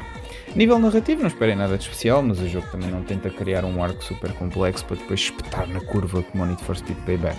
Uma coisa simples, com umas traições à mistura, para depois termos de desenvolver o nosso chassi até termos um carrão e vencer tudo.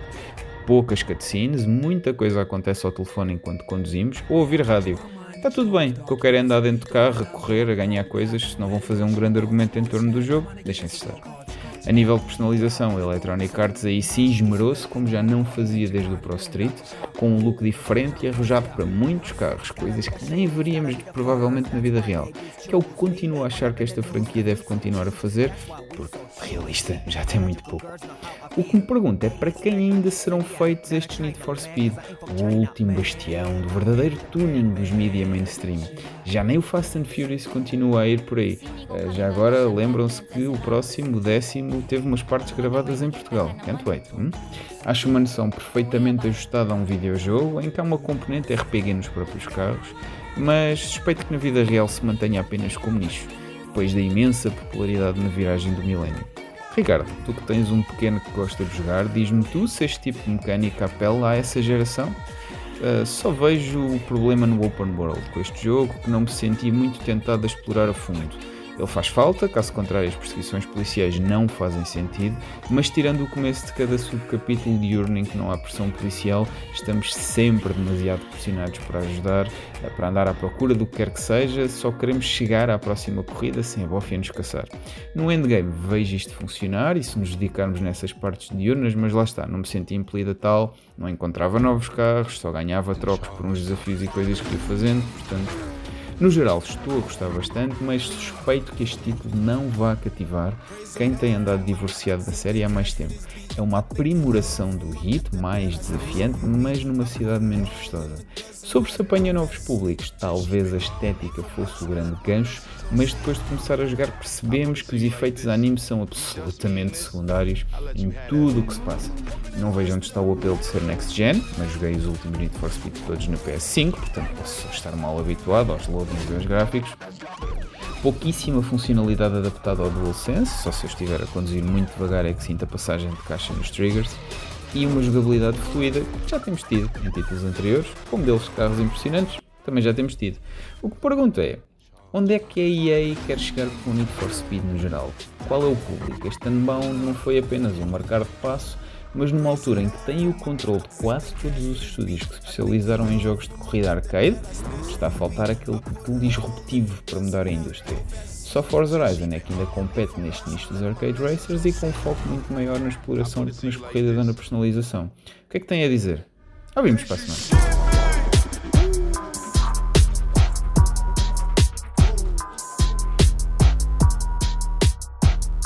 Grande Oscar. Ricardo, isto é uma audio review, meu. Sim, está senhor. aqui com um nível de produção. Eu, entretanto, uh, a meio, tô... o meu headset caiu por causa do Oliveira da Serra todo que escorria. Foi o, o óleo, eu, tava, eu também estava a sentir Estava suado sentir. do azeite que Era. esta mensagem do Oscar estava-me a dar. Olha, eu concordo com muita coisa do que o, o Oscar disse. Aliás, eu fiz uma live uh, blind, ou seja, comecei a jogar em live o jogo e achei aquilo que o Oscar disse um Need for- Speed mais difícil de sempre. E, eu queria desistir do jogo logo ao início, porque eu tive o azar de escolher um carro que até me foi aconselhado durante a live. Escolhi este, ok, escolhi um carro, um chasse, que já nem me lembro o nome.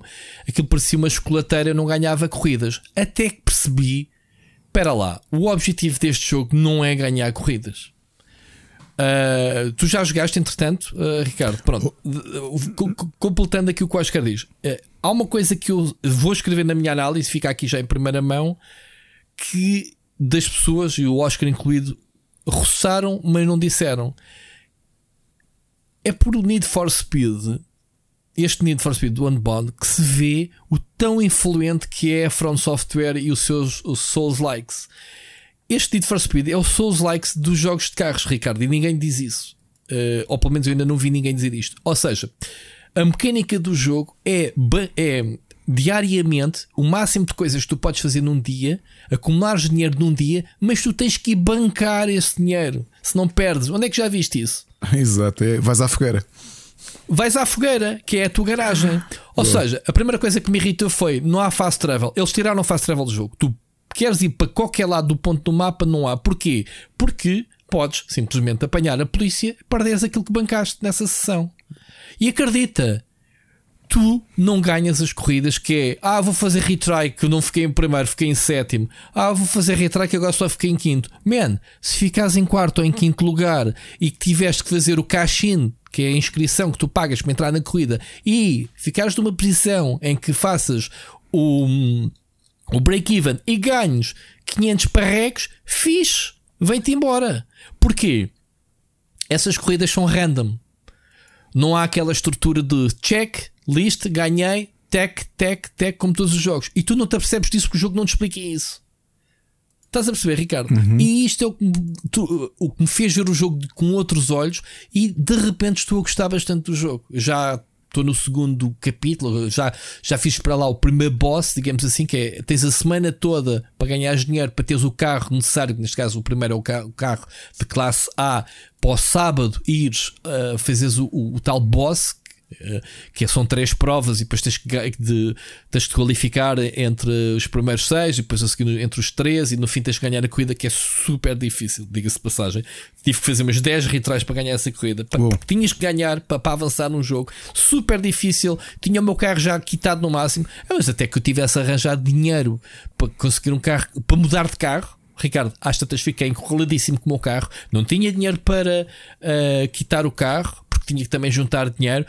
Ah, depois lá consegui, pá, disse assim: pá, vou arriscar, vou comprar este carro. Comprei, já não me lembro um, já não lembro, um Nissan qualquer pá, super velocidade a fazer drifts para, ganhar os turbos. Comecei a ganhar, a ganhar mais posições, já não ficava em quinto ou sexto, conseguia chegar a terceiro ou uma ou outra, lá ganhava em primeiro. O jogo não está feito para tu ganhares as corridas, não precisas, porque a ideia é cada corrida tu pagas o dinheiro, tens um prémio consoante o lugar em que ficares, ainda podes fazer uma bet que é: olha, vou ficar à tua frente e aposto 500. E no fim, se ficares à frente desse concorrente, ganhas mais, mais uma fonte de dinheiro. Ok. Mas outra, eh, outra coisa que adiciona a cada prova que tu entres é o hit. Pode ser meio ponto, um ponto de hit, e tu no fim da corrida vais acumulando hits. Se tu não fores à garagem a bancar quando tens uma ou duas hits, as coisas vão se complicando. Tens muitas provas para fazer. Repara, tens até sábado, estás a ver o, o teu risco que o jogo te, te insere. Tu tens até sábado, portanto, tu não podes fechar um dia sem teres lucro. E se fores preso, perdes zero. Aquele dia fecha, tens zero. Tu, quando fazes É a tua cash-in penalização. do, do teu dinheiro, eh, Fica a- num banco total avanças já não perdes. automaticamente no dia? Do dia, uh, avanças do dia para a noite e da noite então é que fechas, ok? Há duas fases do dia: o de dia, que são corridas itas, e depois à noite eh, há provas melhores e não sei o quê. Ou seja, não sei se o Oscar reparou nesta mecânica, isto é um Souls-like completamente. Depois tens, tens o problema de acabas uma corrida que te custou imenso, Ricardo. Imagina, ficas em primeiro lugar na corrida, mas já tens um hit acumulado em que de repente acabas a corrida e tens a polícia já conforme o número de estrelas que tenhas, ou seja, o hit nem sequer aumenta conforme de carros que destruas ou estragos que tu fazes. É aquilo que tu somas durante as provas todas desse dia. Quando tu bancas na garagem, faz reset ao hit. Portanto, o hit neste momento é a dificuldade da polícia. Tens a SWAT, os helicópteros atrás de ti. Se tiveres um hit 4 e de 5, tu para fugir esses gajos é do caraças. Uhum. E, e até há um shit que eu descobri e que funciona. Estás com o hit, fazes quit game para o menu, quando voltas não tens perseguição e ficas com o dinheiro à mesma para ir para a garagem. O que é que tu com o hit 5 estrelas, cada estrada em que tu andas tens sempre polícia que tens que fugir e evitar ou, ou o raio que parta. Okay. E, e, como não tem fast travel, foi pá, eu quero ir para a garagem, mas eu demoro 10 minutos lá a chegar porque tenho que andar a fugir da polícia, caraças. Não tens o fast travel já para te lixar, meu. Não tens bonsais ao meio. Tens muitas garagens espalhadas pelo mapa, mas tens que lá ir ao volante do carro. Percebes este percurso? Este jogo torna-se muito diferente do que é habitual, porque tu não estás a correr para ganhar as provas, tu estás a correr, como disse o Oscar e muito bem, para ganhares dinheiro, para melhorares a classe do carro, para comprares as componentes. Uh, aí é igual a, outros tantos e ao Forza, que é passas de classe B para A, para S, S Plus, A Plus e não sei o quê. Pai, e, e, é assim, ao início não estava a gostar da jogabilidade porque uh, a escolateira que eu tinha, pá, porcaria, mas os, há provas especiais. Uh, ires, por exemplo, entregar um carro, um Bugatti, tens que entregar da A a B ou fugir da polícia num bocado. E tu vês o pedigree todo da Criterion, tipo, os gajos os homens não brincam quando são super fluida, a jogabilidade espetacular, e tu pensas, é pá, eu quero um carro deste, eu quero continuar a jogar, quero desbloquear estas máquinas. Yeah, Souls, vai, vai, vai, vai grindar. É que o jogo é um grind autêntico. Uhum. Ah, e se acontecer alguma coisa de mal que não consigas, eh, chegas a sábado e vês que chegas à conclusão que perdes e não tens carro, o jogo reverte para sexta-feira. Então, sexta-feira é um loop constante dia da marmota até conseguires atinar aquilo para avançares mesmo que não faças no jogo. Se não tiveres carro para ganhar, como o Oscar disse muito bem, Uh, tens que ter o carro quitado ao máximo. Entre, por exemplo, a corrida é para classe A, tens que ter um classe A em que esteja ali já a roçar a classe a seguir. A Plus, em que permite ainda entrar nessa categoria de corridas. Uh, o carro quitado ao máximo, pá, que tenha uma caixa de arranque, uh, os pneus, essas coisas todas, o, que tens para melhorar o carro. E isso para mim, quando se fez luz, e acredita, joguei muitas horas, 5 ou 6 horas, a penar, a pensar que merda de jogo é este, até que me caiu a ficha. Pá, o meu objetivo não é ganhar as provas, porque eu fiz muitas restarts no início do jogo quando ficava em quarto lugar. Quartos lugares que me davam, uh, pá, por exemplo, a inscrição custava mil e eu ganhava, sei lá, 4 mil, 3 mil bancar é muito bom naquela prova. Ia fazer restart só porque não ficava em primeiro. Estás a ver aquele espírito de. Sim, old school. Quando eu percebi que não há uh, uma lista de check daquilo como havia uh, para essas corridas, eu percebi, espera lá, isto é boeda random. Eu se perder esta corrida desaparece aqui, mas aparece-me cá outra depois, por dia. Todos os dias faz reset. E então, tens o outro lado da Criterion, que é o Open World, que é as merdinhas das atividades paralelas. Partir um cartaz, um salto, um, um contrarrelógio de radares. Esses sim tens o check. É que tu completas e aparece lá, tal, check, já fizeste, já fizeste que também dá dinheiro. Portanto, tu tens aqui componente de exploração, que a meu ver, pronto, eu quero é ir realmente para as provas e estou-me a ralar. Uh, porque é muita coisa. É aquela cena do Burnout Paradise, até pintas as estradas e não sei o que, estás a ver? Não quer dizer que seja como o Burnout, em que tudo o que tu fazes contabiliza para os pontos, né? Esse jogo era um abuso de atividades. Um, o que é que eu achei mal? É super aborrecidas as, eh, as perseguições policiais, estão muito mal feitas, Ricardo. Uh, é, são simplesmente chatos para caraças, não tens muitos truques como tinhas, por exemplo, no Most Wanted, passares por uma bomba de gasolina, uh, neste caso arranjas o carro automaticamente, mas não tens aquelas armadilhas em que tu passas e destróis coisas e que eles ficam lá. Epá, são muito aborrecidos acabas por arranjar táticas do género: vou para um rio, mando-me para dentro d'água, simplesmente faço reset fora da pista e vês os carros da polícia saírem disparados. A inteligência artificial é um bocado estranha. Vês carros da polícia random a voarem, mesmo nas corridas, podem aparecer muitas vezes, podem te lixar a ti, podem lixar o, o pessoal adversário. Uh, uma coisa que eu não gostei no jogo uh, tem muito rubber band. Não sei se sabes uhum, o que é. Sim, é... quando estás a perder há uma, pá, um, yeah, um equilíbrio. Há boosts estúpidos uh, uhum. pá, que não percebes. Se um, se um adversário ganha a dianteira, muito dificilmente o consegues apanhar, a não ser que ele cometa um erro muito estúpido. Epá, e pronto, não gosto muito dessa mecânica Uh, se tu tens um carro bom, é para deixar os dois para trás, é para deixar ponto final, não é? Porque de repente os gajos ganham boosts do nada que tu pensas, ok, eu não consigo ter aqui um boost e aquele gajo teve porquê? Porque o jogo tem um sistema de boosts muito centralizado nas, nas, no, nas derrapagens, nas mirnicks, até, até podes fazer uma melhoria. Tu até tens, vai lá, nos carros, além de além das habituais melhorias de turbos e essas coisas todas, tens dois slots para ganhares bónus do género uh, Near Misses dá-te mais turbo.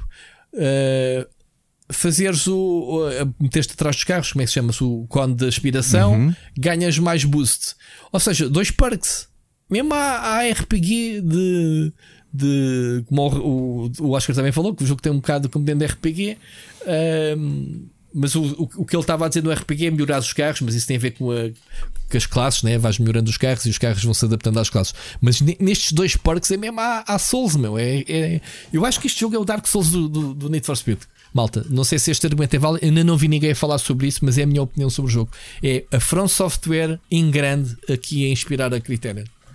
Não sei se pela descrição concordas, Ricardo, mas é, é um Souls-like. Eu não joguei o suficiente um dia... ainda, eu não joguei o suficiente ainda para conseguir sentir Pronto, isso. Pronto, pensa só assim. Tiveste duas horas a jogar num dia, a fazer as corridinhas todas, não sei o quê. Acabas a noite com um hit de 5. Uh, de cinco.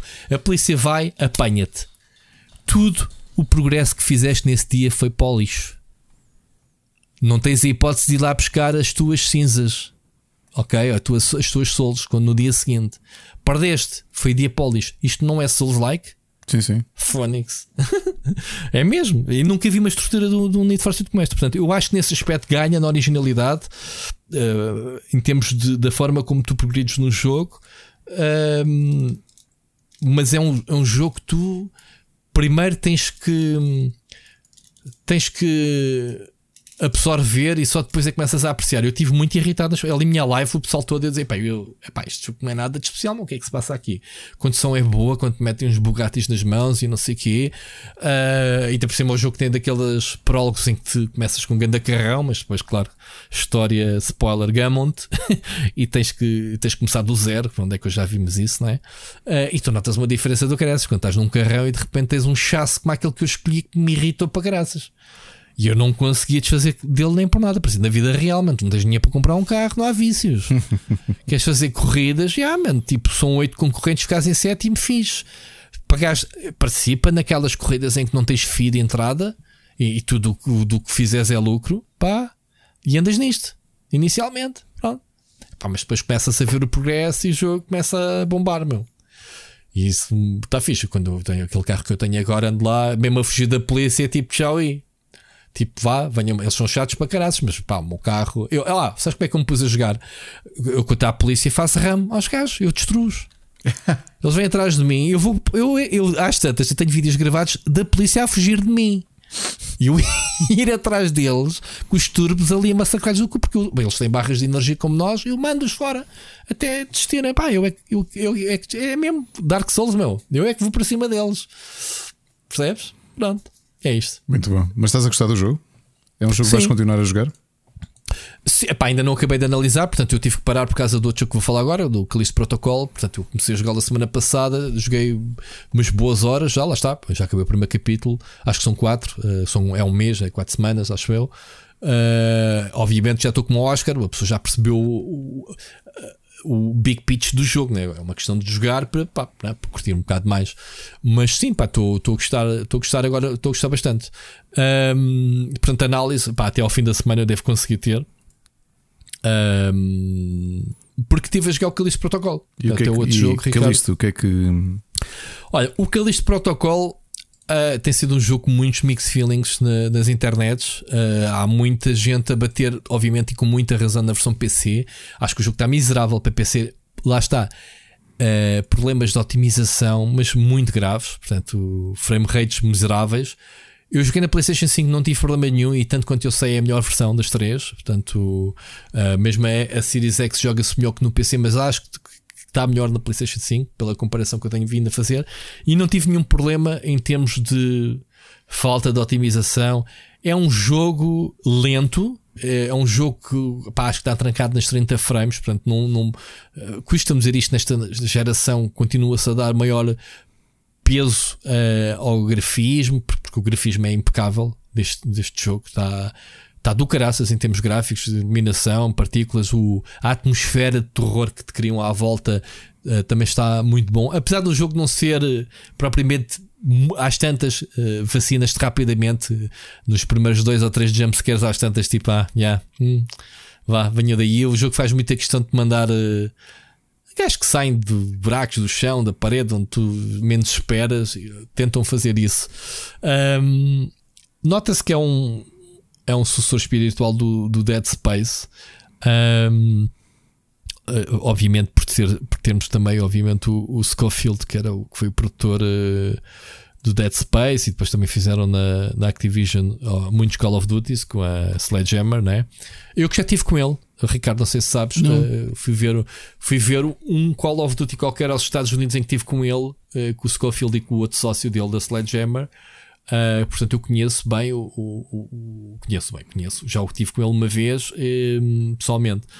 Um, há muito potencial neste jogo, uh, é muito curto. Eu acabei o jogo em 8 horas, ok? Uh, o jogo para 8, 10 horas, pronto. Um, eu acho que o, que o, que o Bank for the Buck neste jogo pá, é uma questão a ponderarem. É, é um jogo altamente uh, linear, portanto, é um, é um survival de início ao fim, muito cinematográfico. Pá, eles foram buscar uh, dois grandes atores, Ricardo. Não sei se sabes uh, quem são o. Uh, como é que se chama -se a chinesa do The Boys? Ok? Uh, Miyako, né? Como é que ela se chama? -se? Mimiko, a Kimiko, Kimiko. de The uhum. Boys. Uh, e foram buscar o, o, o Joss Don, o Jupiter's Legacy, né? O, uhum. Uh, e no Transformers também aparece lá o Coronel, lá o, o tipo das forças, uh, forças especiais do Exército. Sim, sim, sim. sim. No, no, nos Transformers. é ele, um ele o, o protagonista, não é?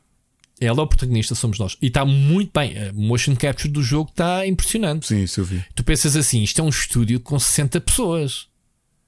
Ok? Uh, não é um estúdio indie, mas é um estúdio. Que, que, é que tu dizes? 60 pessoas. Não é muito grande para um jogo de AAA destes.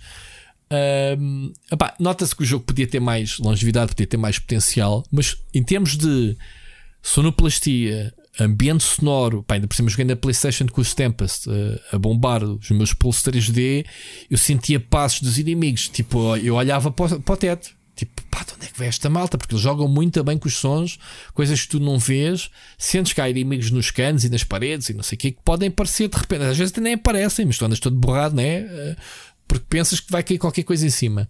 Uh, em termos de voice acting, muito bom. Uh, em termos de motion capture de, de, das feições deles, epá, eu acho que é, é do melhorzito que tenho visto. É muito bom mesmo. Um, mais uh, o sistema de combate eu gostei já vi que houve pessoal que se queixou, portanto é, é, é, um bocado. O jogo é um bocado clunky como o Dead Space. Jogaste o Dead Space ou não? Joguei. É, notas que a personagem é pesada, é, o, é muito melee. Tu tens pistola, mas a pistola é para ser feita. É para. Olha, é o John Wick, ok? Tu se vais andar a disparar uh, com a caçadeira e pistola à distância, vais gastar a munição toda e não matas ninguém. Então o jogo incentiva-te a combinar os combos que tens com, com, a tua arma melee, que neste caso até é uma. É, uma, é um bastão eletrificado, que o jogo passa-se num planeta prisão, né? digamos assim, onde há o Outbreak. Um, e tu tens que fazer combos e de repente aparece uma prompt em que tu disparas com a pistola e é tipo finalizações e, e dás bastante danos se tiveres o timing certo. Só tens que carregar no gatilho ele, ele faz-te automaticamente a mira. E é isso que ele incentiva a usar a arma. Não é para andar ali aos tiros, porque senão vais ficar. Há, há muita munição, sim senhora, para gerir, mas uh, uh, se jogares como um shooter, vais ficar sem munições muito rapidamente. Uh, e tem algumas sessões, algumas sessões, algumas fights muito difíceis, com muitos inimigos a aparecerem por todo lado. ah, o, o sistema que vais estranhar, ou que muita gente tem estranhado, é, é o sistema de esquivar-te. Em vez de teres um botão para bloquear ou para fazeres uma esquiva né, quando te atacam, tu usas o, simplesmente o analógico esquerdo de movimento da personagem para a esquerda ou para a direita, sem grande timing. Simplesmente quando estás sempre a oprimir para um lado e o inimigo, quando te ataca, tu desvias automaticamente. Ao início é bem esquisito, porque é uma cena que tu acabas, como estás a rodar o manipulo para, para andares ou não sei o que, acabas por te fazer isso inicialmente sozinho, uh, apesar do jogo te explicar, mas tu não entendes bem porque o teu cérebro está à procura do botão para te esquivares né? e para bloqueares. E isso pode ser atrofiante ao início, mas depois de te habituares é super fluido. Eu tive um boss a lutar com um boss. Um boss, eles repetem um bocado esses bosses, pronto, três ou quatro encontros com o mesmo boss, que o gajo nem me tocou, simplesmente eu esquivava-me tudo e levava com o tubo e eu esquivava-me porque porque a não ser que te rodeiem eh, e te ataquem dois ou três inimigos de cada lado, tu esquivas muito facilmente dos inimigos com esse sistema. Portanto, foi bem implementado. Uh, há quem não vá gostar porque sai fora do que é tradicional, lá está. Se jogares um Dark Souls ou qualquer coisa, tu tens um botão para esquivar e outro botão para defenderes, e o jogo retira-te isso num jogo melee e dá-te, uh, faz-te isso com, com o próprio analógico. Percebes, Ricardo? Sim, sim. É estranho, mas pá, eu acho que foi muito bem arriscado e acho que funciona bem, a meu ver. Uh, e pá, e depois tens impacto, notas que ali pode se tornar repetitivo, podes perceber que os inimigos são quase os mesmos do início ao fim. E pá, yeah, mas estás num, estás num planeta em que o pessoal foi infectado por uma cena, né? a história é, é um bocado isso. Mas, uh, mas joga-se bem. Eu gostei do jogo, sinceramente, achei muito curto. Pá, e não sei se compraria um jogo. Pá, em, em, eu acabei, eu recebi o jogo na sexta-feira, sabia que eram oito capítulos. Eu na sexta-feira à noite, e tu sabes que só joga à noite, né? Uh, tinha quatro capítulos feitos só na sexta-feira à noite. Depois joguei mais um bocado, sabe? Hoje, domingo, que estamos a gravar, tive visitas o dia todo, não joguei nem toquei de computador, mas uh, faltava-me só acabar um bocado do último capítulo que acabei antes de, antes de jantar, digamos assim, antes, uhum. quando, quando se forem embora, acabei o jogo antes de jantar. Uh, foi muito rápido, pá, nem dei. Até o Evil West que eu achei estupidamente curto durou mais tempo do, do que este. Portanto, não sei. A análise depois há de sair nestes próximos dias também. Uh, se calhar, quando vocês ouvirem este podcast, já, já o lancei a, a review, porque já, já comecei a escrever e tudo. Falta só gravar e editar.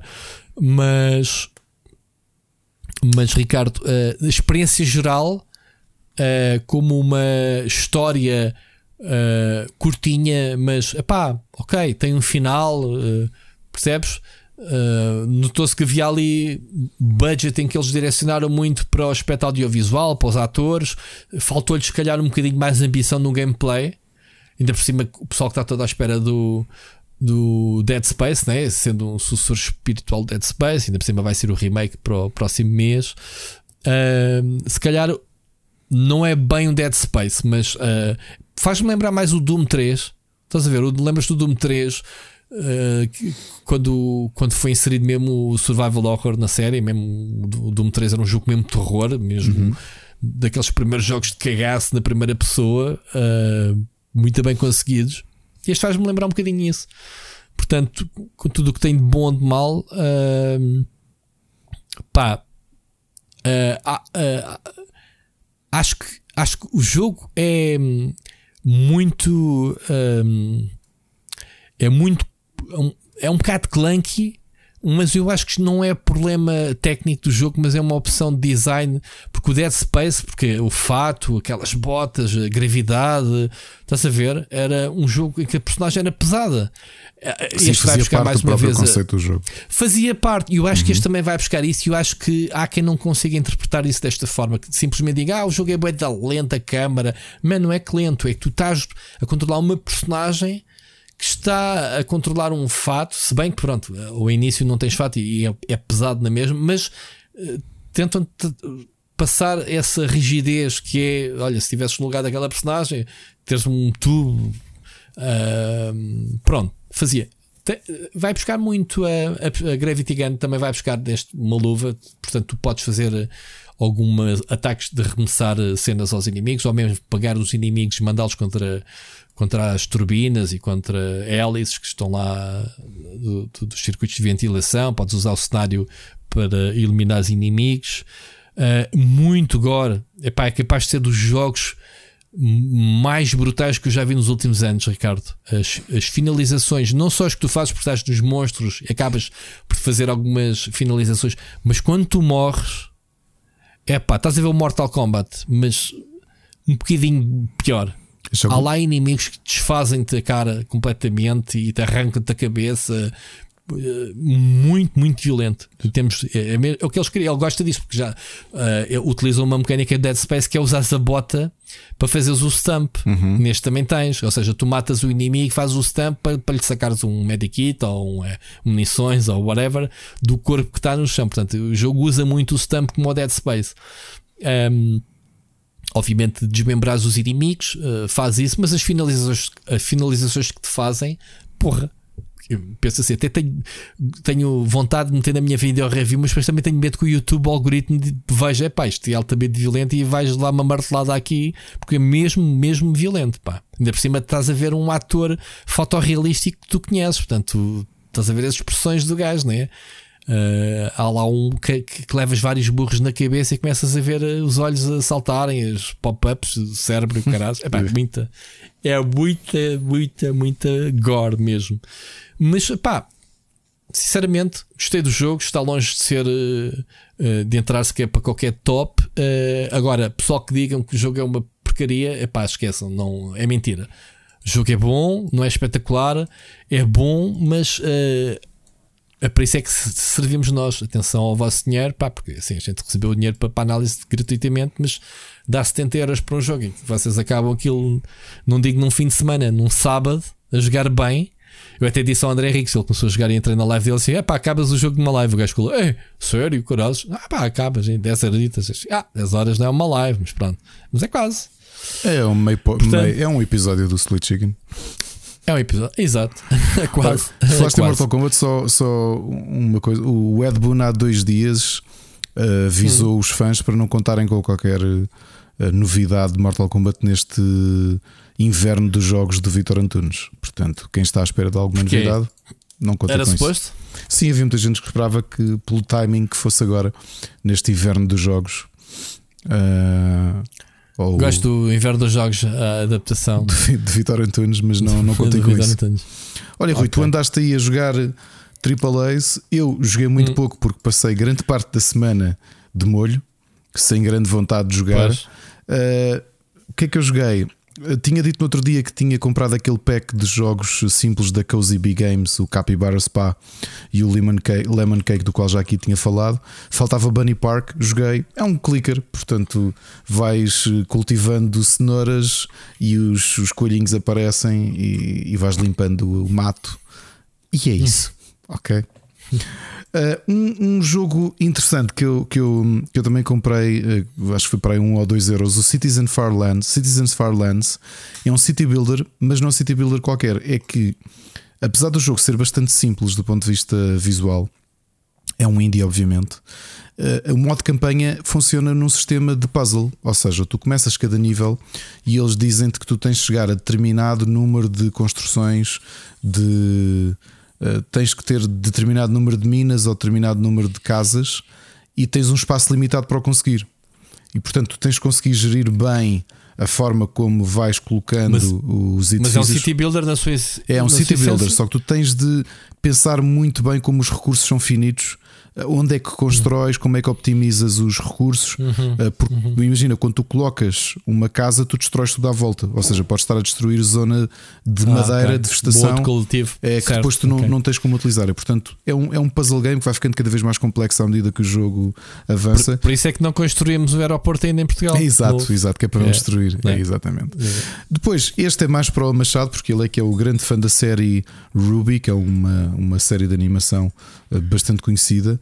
Uh, há um novo jogo, um novo side-scrolling puzzle platformer uh, beat 'em up, o Ruby Arrowfell, que também saiu para Switch entretanto, há alguns dias. Isto é baseado num anime, é? Eu acho que a, série é americana, mas o visual é assim muito anime, que é o ah, Ruby, okay. que é o, o uhum. RWBY, portanto Ruby, Vice, Blake and Young são os quatro protagonistas.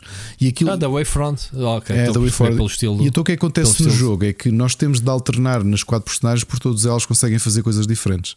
Ou seja, tu uhum. estás a avançar no, no mapa e de repente tens de usar uma delas porque consegue partir uh, o chão ou consegue partir colunas, a outra consegue saltar mais alto. Tens de estar constantemente a uhum. alternar entre os quatro personagens e lembrar-te o que é que elas fazem.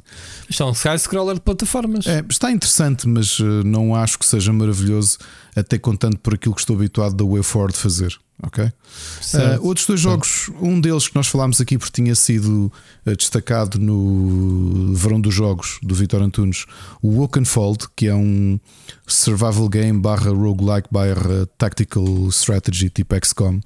Um, tenho estado a jogar, ele ainda está, ainda está em early access e eu admito que não mergulhei o suficiente nele para. para para gostar como eu acho. Desculpa, não está na Early Access, entretanto saiu da Early Access. Uh, ainda não está. Não lhe dediquei o tempo que ele merece, uh, mas é um jogo muito desafiante, ok? Portanto, tu vais avançando na história, tu tens a tua protagonista, tens apenas uma personagem. é um jogo de tabuleiro, basicamente. É, uh, mas tens apenas uma personagem para os perigos todos que, que surgem. E, e, a forma como avanças na localização, na, no, na história, é, é aquele velho sistema de de, de bifurcações. Ok, portanto, uhum. uh, para fãs de Tactical Strategy, uh, Oakenfold é bastante desafiante mesmo, que nós vamos ter apenas uma personagem uh, durante todo o jogo. Ok, depois um jogo, um, um, um puzzle 3D que tenho estado a jogar e que à, à primeira vista é um indie. Uh, a, a, ideia era gira, mas não, não, não estou a gostar da execução. Uh, Chama-se Necroboy Path to Evil Ship. Eu acho que ele também foi apresentado, ou foi no Future Game Show, ou foi no, no Verão dos Jogos.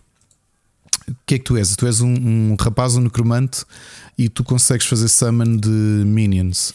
E é com os minions tu tens de. Imagina, há uma sala, tens de passar por um portão, há uma sala ao lado, tens de uh, ressuscitar minions e, e ordená-los para irem abrir a, uh, o portão e depois chamá-los de volta. E portanto é nesse sistema de tu essencialmente não fazes nada diretamente, mas tens de comandar os teus minions para o fazer. Eu acho que uhum. o jogo é muito pobrezinho uh, visualmente, sabes? Acabei por ficar um bocadinho. Eu que normalmente não, não é uma coisa que Sim, está tá muito vazio. É, uh, ou seja, Parece estamos eh, de volta aos anos 90. É isso, é isso, é isso. E portanto é? fiquei um é. bocadinho. Eu acho que é o problema dos jogos 3D, uh, eh, especialmente nos dias de hoje. As coisas avançaram tanto que ou tens uma direção de arte muito forte, ou isto Sim, realmente. Ficava-lhe aqui bem uma câmara fixa isométrica, se calhar. Qualquer coisa, mais, qualquer coisa, porque realmente tem um ar mas... muito fraquinho. Uh, os próprios, as próprias ilustrações também, eu acho que. Não sei, não, ou seja, isto tem um bocado o ar de eu ia dizer de mobile games, os mobile games já dão 10 a 0 a isto. Ah, pois. Então já não se pode dizer já isso. não se pode dizer isto. uh, e somente foi isso que andei a jogar. Portanto, o que é que fiz? Vi foi muita coisa. Rui, mas queres tu começar? Que tu acho que tens imensas coisas. Eh, não, já, espera, temos que abrir o separador, mas queria só falar aqui uh, o Dark Tide que uh, Miyago Arji tenho a malta toda que o jogo saiu, né? Uh, oficialmente no dia 30. Uh, Pá, e é uma das críticas que eu tenho a fazer é que o jogo, ao contrário daquilo que eu, que eu pensava que era, não tinha crossplay entre PC e consolas, ok, compreendo. Não me faz sentido é que não haja crossplay entre Steam e uh, Game Pass. Pá, estamos aqui de repente a segmentar jogadores de PC. Ou seja, tenho os meus amigos que compraram e bem, e para suportar o jogo em Early Access até, que já jogam há bastante tempo, comprar o jogo do Steam, que não tem o Game Pass, lá está, op opções. Eu sabendo que o jogo ia ser no Game Pass, que é por, pá, dizer não vou comprar o jogo, porque eu não, não conheço o estúdio, uh, não conheço quem, quem é a editora, uh, acho que nem tem representação em Portugal, e também estava decidido em comprar, porque gosto muito do Vermintide, uh, acho espetacular para jogar em co-op, e isto é um jogo que vive do co-op, quatro pessoas, não há forma de jogar a, a solo sequer. Um, e então fiquei muito zangado quando desta semana, ok, o jogo saiu, o Mocas também decidiu esperar pelo Game Pass uh, e não comprou uh, no Steam, e acho que é legítimo da nossa parte termos esta opção. Um, e o jogo não é compatível. Ou seja, eu não consigo jogar com ninguém do Steam e, pá, e acho ridículo. Sei que está prometido já em breve. O que me parece é que isto é completamente um golpe de Wales, tipo, pá, início do jogo, quem comprar o jogo para o Steam fiz. Uh, o jogo também está no Game Pass. É, estás, mama dos dois lados. Criar, é, pá, estás a criar jogadores não, de primeira e de segunda, não é? É um bocado. Não, mas nem é isso, é mamar dos dois lados completamente. É a Microsoft que lhes assegura uh, né, o jogo no Game Pass no dia zero, está-lhes a pagar bem, mas depois vamos para o Steam, que há pessoal que está no Steam que não tem Game Pass, que eu vou-lhes lá vender o jogo. Está mal. Eu acho que eh, não é jogadores de primeira e segunda. Eu também eu posso ter muito mais amigos meus no Game Pass do que ter no Steam e não precisar deles. Mas neste momento eu colocou-me uma situação em que eu não consigo jogar com os meus amigos. E isso para mim é muito grave. É a pior coisa que acho que podem fazer no jogo. Eu não sei se mais alguém se está a queixar ou não. Uh, acho muito mal. Muito mal porque há pessoas que, se os serviços existem, é a mesma plataforma, o mesmo código, o mesmo jogo. Pá, não me lixem. Cá ali algum problema técnico que impeça. É puramente comercial, a mover. Puramente. Eu até tive para fazer um blog sobre isto, estava tão irritado. Pensei, ah, fazer um, um rant, já não faço blogs há tempo, tempo e eu vou fazer um para fazer um rant. Mas irritou-me completamente e, e pá, comecei a jogá-lo, já até foi, foi no sábado fartei-me um bocado do, de tanto gore do, do, do Calixto Protocol e precisei. Não, eu, o Siri estava a fazer live e, e, acabei por fazer o prólogo do jogo, ver a introdução e o prólogo. Pá, é um jogo pá, que parece impecável, é talvez dos melhores jogos do Warhammer que se calhar dos últimos tempos, Ricardo. É um, um FPS para quem gosta desta, deste estilo. É um jogo Uh, não gosto da estrutura, como já não gostava de Vermintide, porque não, não permeia uh, curtas sessões de jogo. Pá, uma missão demora pelo menos meia hora, 40 minutos, uh, e até podes falhar, né? podes morrer e, e, e, ganhas alguma experiência, mas não completas a missão. E este jogo não prima por isso, portanto, é um jogo que precisas mesmo de algumas horas para, para chegares e desfrutares. Mas é muito bom, pá. O jogo tecnicamente uh, bonito, pá. Os valores de produção subiram bastante em relação ao Vermintide. Nota-se que é um a Fat Shark, que é um estúdio que está a crescer e, e sobretudo, nota-se que se está a puxar pela pelo universo Warhammer como se poucos estúdios uhum, é, é, capaz de haver 200 eh, jogos, 1000 jogos do Warhammer. E os são de longe os mais jogados. Sim, sim. E este, mais o, o pessoal da Rally, que também tem puxado, né? Pelos da of War, da estratégia. Uhum. Agora, em termos de, de FPS muito bem ambientado, muito, muito fixe. Muito fixe mesmo, malta. Game Pass, lá está, está disponível o jogo. Uh, mas acho muito mal esta. Até porque eles já anunciaram, ah, assim, em breve vamos. Pá, em breve o caraças. É quando vocês acharem que já venderam as cópias do Steam de, de, dos Early Access, lá vão abrir as, a cancela. Ou seja, tu tens o jogo lançado nos dois lados ao mesmo dia, mas tens ali um portão ao meio. E eles é que vão decidir quando é que abrem esse portão. Pá, não me lixem que é problemas técnicos. Compreendo no lançamento não seja compatível com o Xbox. Ok? PC e consolas, ecossistemas diferentes. Se bem que nos dias de hoje é Pinners. Ricardo, praticamente todos os jogos multiplayer começam. O que é que vai acontecer, Ricardo? Uh, muitos jogos que têm sucesso no lançamento começam uh, online começam a ter os servidores vazios, porque as pessoas vão para outras, claro. começam a abandonar o jogo. Estes gajos começam logo a segmentar os jogadores logo de início depois que vou estar 10 eh, minutos a fazer matchmaking à procura. O jogo já não é propriamente rápido a arrancar, demoras muitos minutos até que o jogo arranque. Já era uma característica do Vermintide. Vou estar à procura de pessoal random para fazer a equipa de 4. Eh, estar ali que tempos.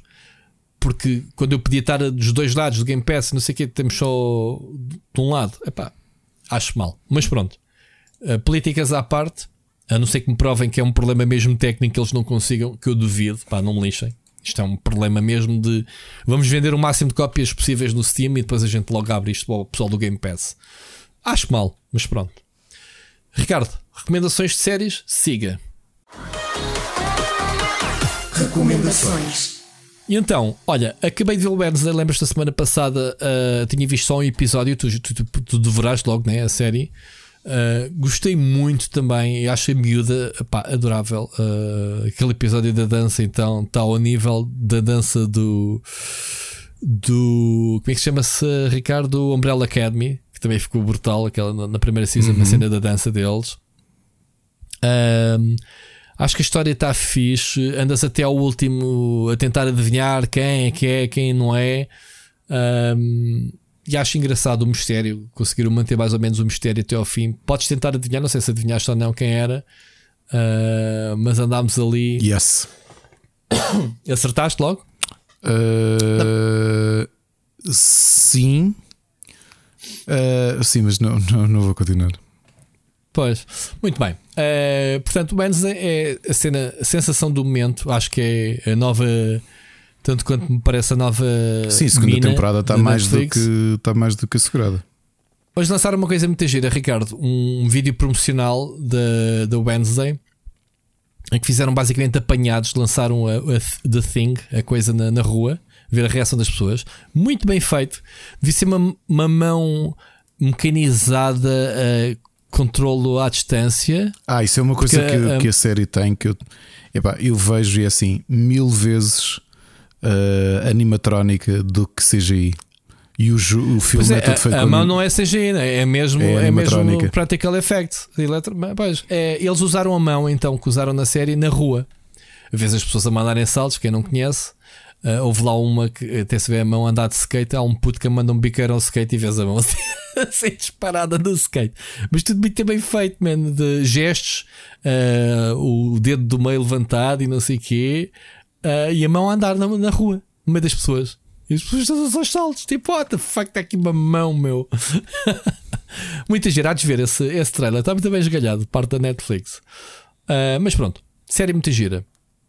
Recomendação tua já um, Vi o Last um... Man on Earth, e... já uma recomendação muito antiga tua. Uh, pá, devorei já a primeira season. Que... Esta, os episódios também são. São 20 e 23 minutos. Sim. E que tal? É, eu, eu vou, o que eu tenho a dizer é: é eu nunca senti vergonha alheia. estás a ver uma cena e pensares, ah, sério, mano. e estás, é, houve, epá, estás só sentado Sabes na piscina. Por, não só, as decisões. Sim, as decisões mas que ele, ele faz. Ele é um idiota. Ele é um idiota chapado, é o típico idiota. Uh, eu só vi a primeira season, atenção. Começou agora, a segunda season começa muito bem com ela com dizer um bombardeiro. tipo, que é isto, meu? tipo, mesmo à grande, tipo, como quem diz: olha, deram-nos mais orçamento para a segunda season, primeira season correu bem. Um, é o típico. Epá, uh, nem sei classificar aquele gajo, mano. Eu nunca tive um amigo assim, nunca, mas eu tive já te aconteceu? Tens vergonha de uma personagem de uma série? Tipo, man, com ele, mas a série, eu, é engraçado dizer isso porque eu senti isso muito ao longo da série toda. Porque vão acontecer toda? um monte de coisas okay. que tu pensas assim. É, Apetece-te mesmo dar, fazer facepalm a pensar, aí é que tu és tão Sim. besta. Tão Epá, besta. Yeah, e, e, e, vai ser pior. Uh, e, há muitos episódios em, em que eu mandei gargalhadas. Sabes aquela. No, uh, quando tu te ris numa série, uh, mas não é um rir de piada é daqueles risos em que tu metes a mão na boca, sim, tipo sim. um oh, oh, e metes a mão na boca, tipo de tua estupefacção de, de ver não, isto não está a acontecer, este gajo é mesmo estúpido, idiota.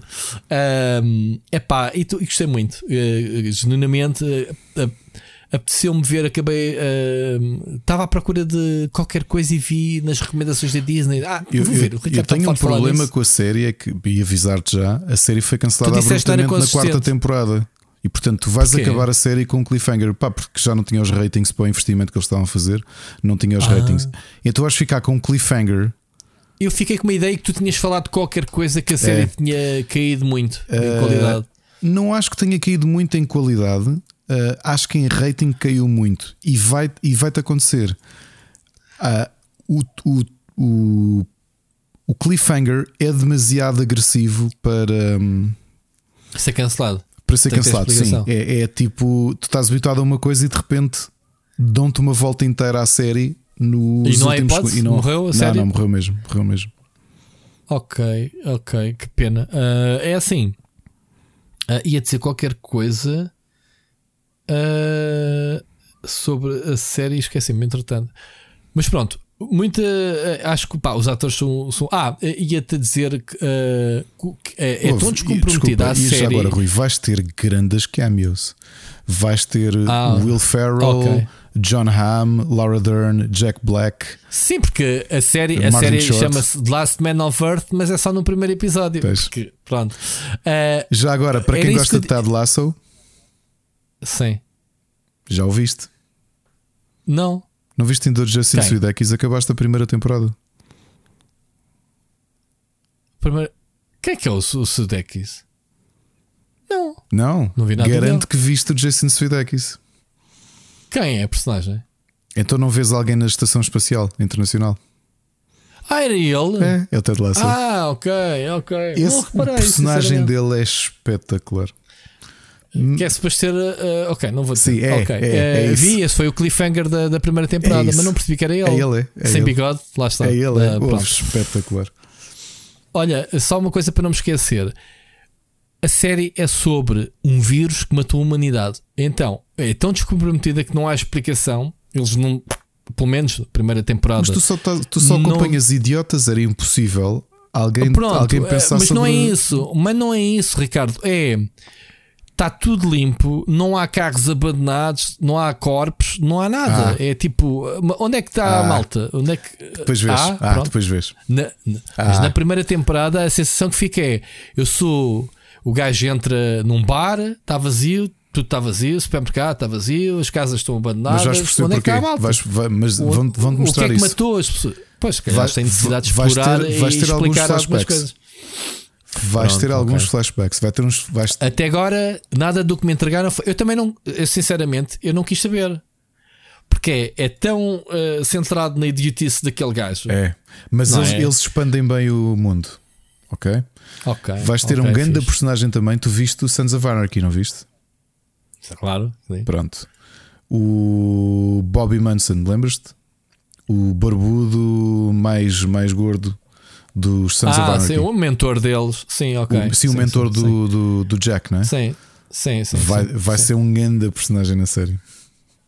Ok? Pronto, ainda bem. Pronto, então vou continuar a ver. Vê-se muito bem a série, malta. A Portanto, série tem uma quiser- coisa, é que é curioso. Eu, já, eu disse isso quando falei da série. O meu problema é que eu não adoro o Will Forte, o, o protagonista. Sim, sim, sim. E eu acho que ele está a eu não fazer conhecia o dele ator, mesmo. sinceramente. Eu acho que ele está a fazer Sei que dele o gajo mesmo. era, era o nome importante do Saturday Night Live, né? das cenas que tu vês. Uh, é Saturday Night Live, não é? Era, era. Pelo menos eu fui ver um bocadinho Era, era. uh, o histórico dele. Pá, eu não, Mas não eu, eu não o adoro.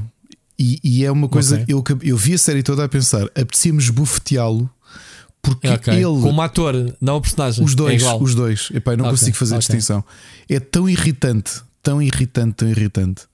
Ah, o- Mas é bom ator, o gajo, atenção, é?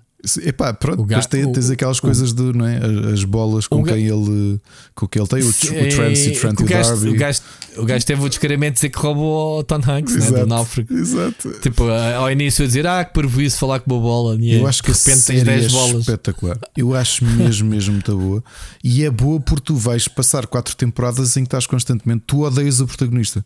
O Rui, diz-me, tu odeias o, o personagem. Tu odeias o. Sim, eu, então, eu acabei de dizer que tenho, não é um odiar de ódio, é um odiar tipo Phoenix Man. Isso é estúpido para caraças, man. É tipo é aquele gajo que está ao meu lado está sempre a levar caluzes.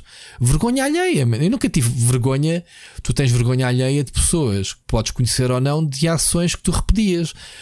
Man, nunca numa série, ok? Vês e, e riste, né? Com, com, com as situações estúpidas. Essa da piscina é uma delas. Tipo, yeah, o gajo está a cagar, usar prancha de saltos como sanita. Ok, pronto, é estúpido. Ele pode, é o único gajo na Terra. Né? Exato. Como, é que seríamos, como é que serias tu naquele cenário? Tu ias quê? Fazer a caminha todos os dias? Ias fazer a mas limpeza da não, casa? Não estou a ver a fazer Man. isso na, na piscina porque Uh, Pronto. pronto, mas, mas provavelmente tinhas alguns excessos. Mas- ou, mas tipo, ele é um sociopata. É, um bocado, é, nota-se, obviamente. As e coisas que sociopata notas quando há outras pessoas, é, obviamente. as coisas que ele faz a claro, outras pessoas, tu pensas, pá, fogo. Claro. Yeah. Muito bem. Olha, malta, eh, com mais ou menos spoiler, Last Man on Earth, vejam. Eh, é uma comédia na sua essência, mas é uma comédia eh, negra, digamos É também. muito. Uh, portanto, uh, do que, epá, é vergonha, rir-me com a mão na boca. Uh, Tipo, mas que raio de sensação é esta a ver uma série? Tipo, what? Que estás a fazer? E vais- eu acho que vais mesmo gostar muito a série. Acho que ela melhora não é, muito. não à é medida como aqueles filmes que, eu- que, que tu estás a torcer pela personagem Nada. do género, está quieto, não é isso. estou constantemente a É- torcer que, é- é pelos estúpido. outros todos. Sim, pronto. E eles fazem questão disso, eles mostram-te. uh, a tua parvoíce como é que pode afetar as outras pessoas. Uh, as outras pessoas uh, mostram esse repudio que a gente sente. Uhum. É giro, é giro, não é? Porque tu veste no lugar daquelas pessoas, porque podias ser tu a estar ali, a aturar aquele gajo. Eu pensei, olha, Sou, queria- sou presidente é um- dos Estados Unidos. É um bom exercício. sou- É um bom exercício porque eu passei muito tempo enquanto via a série a pensar: se, se eu, tive- se eu fosse deste grupo de sobreviventes, o mundo acabou e eu, e eu tenho que ouvir com esta pessoa. O mais provável é matá-lo. Mas isso, mas, isso é, mas isso é um. Ouve, mas isso também é um fail da série. Porque assim, tens um grupo de sobreviventes, não estás bem, tens só o resto do mundo para bazar. E eles jogam muito bem com isso. Tipo, não, vamos estar juntinhos. Não, mas não, tu não, podes mas ir viver falar- para outra sim. cidade. Exato. Percebes? Epá, porque é que há de estar ali em Tucson? Vai para o outro lado, man. Tipo, não estás bem, não gostaste das Eu pessoas. já não me Ok, lembro, mas isso vai ser um assunto Pronto. muito frequente porque assim as pessoas não vão É, aturar ok. para sempre. Pois, pois Porque ele é um idiota. Pá, é um Há idiota quem o queira matar. Eu, eu pensei, eu, eu que não sou nada contra a violência, mas num cenário daqueles, eu tive a ver a série e pensei: será que eu equacionaria matá-lo? Não estou a brincar. Ah, então, na Estou a falar primeira série sério. tens o, o outro gajo que faz aquilo no fim. Exato. Portanto, já ele cria um certo ódio. Enfim, bom, avancendo, Ricardo. ah, ah, quer, eh, posso falar já agora da outra, do, do Willow. Já ah, sei que vais dar série. uma notícia triste, pá. É que eu gosto Ah, muito é do assim. filme. Eu adoro o filme. Pronto. Uh, saiu esta semana o Willow na Terra da Magia, não é assim que se chama? O filme original em português era assim que se chamava, para quem não se lembra. O filme é de 1988, em que uh, tem Val. Kilmer uh, do Ron Howard, ele agora quem? não está envolvido. O Jorge É Lucas. verdade. Um, é daquelas historinhas que o Jorge Lucas escrevia nos anos 80, Quem é o como? Caravana da Rui, Coragem. quem é o protagonista do filme? De- do filme? Do filme. É o Val Kilmer, eu disse. Eu por acaso acho que Eu é o disse. Warwick Davis. Ah pá, é não é? Porque é assim, o Valkymer tinha nome e ele não. Eu, eu reparei nisso, é o primeiro nome que aparece é o Valkymer. Ah, o anão não. O anão é, é mauzinho ator, Ricardo. Óbvio. eu, eu olhei para a Mónica, depois vemos a diferença do filme para a série. Ah, tu tens de dar o desconto, como eles são anões, pá, têm umas certas al- algumas expressões motoras um bocado estranhas, não é? Porque, porque são anões, não é? A maneira de andar, de se exprimir, etc. Não é? Uh, mas ele é mauzinho ator. Uh, Acredito que haja um casting nos anos 80, não é?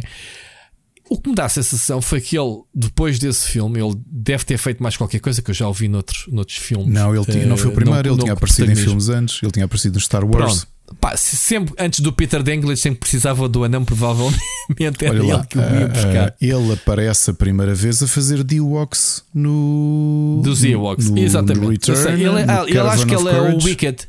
Ele é o Wicked, exato, pronto, porque ele lá É. está do grupo do Jorge Lucas. Mas É. no Wicked não estás a ser ator, meu. E, não, estás a ser entra- um, entra, estás a ser um boneco. e entra no Labyrinth também a fazer de boneco, não é? Pronto. o primeiro filme em que Agora- ele faz mesmo de ator é o Willow. Pronto, é o Willow. E então o que dá a sensação foi que ele entrou numa arca congeladora e tiraram-no agora. Agora repara, um homem com, sei lá, digo eu, 50 e tais anos, não é? Ahm, Sim, tem é 52. muito mau. Eu, eu até, tem 52 anos, pronto. Ah, eu- eu- eu- repara, de 20, eh, 1988 para, para agora são 34 anos, ok? De diferença entre a série e o filme. E então nós fomos ver o filme, porque a Mónica nem sequer o tinha visto, ou lembrava, não se lembrava se já tinha visto ou não, mas lembrava-se de algumas cenas. Pronto, eu, eu conhecia o filme bem. Lembrava, lembrei não me lembrava o detalhe, já não vejo há muitos anos, mas eh, a linha geral da- de- do filme eu, eu conhecia. Então, eh, epá, quando ele apareceu agora, muito malzinho. Tu há de ver por ti, dás-me uma opinião. Ele é mau ator mesmo. Mas pronto, nota-se que tem ali um. Está a ler um papel ao Olha, caralho, está já a agora, fazer para quem teatro gosta de amador. filmes de terror, ele é o protagonista da série de filmes que tem oito filmes de terror. O Leprechaun, ele é o, ele é o vilão. Ah, é? É. O- Chegaste a alugar alguma vez a VHS do Não, Leprechaun? nunca vi, mas conheço. Sabes mas qual é? Deves ter visto no clube vídeo, não é. é? O Leprechaun. Sim, aquele irlandês, não é? Que é o, o anãozinho. O, o anão É do, do jardim.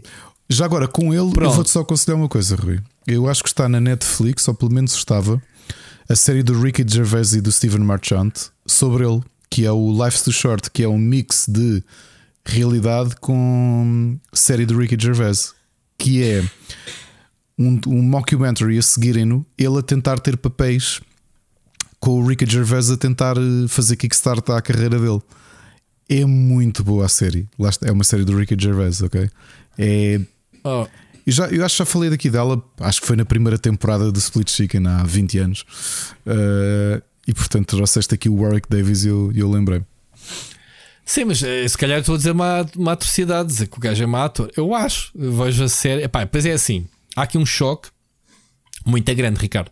Tu estás a ver um filme de 1988 de fantasia, com todos aqueles practical effects da altura, não é? George Lucas e afins, e que te notas e pensas tipo, sabes aqueles anõezinhos?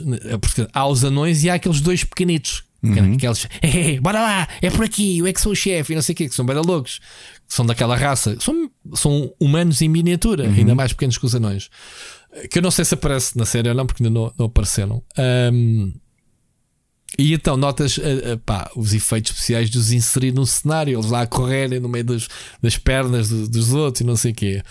Uh, e de repente tens Willow, série televisiva 2022, bancado pela Disney, com valores de produção do caraças, né? Portanto, estás a ver aqui o choque tecnológico de uma cena para a outra.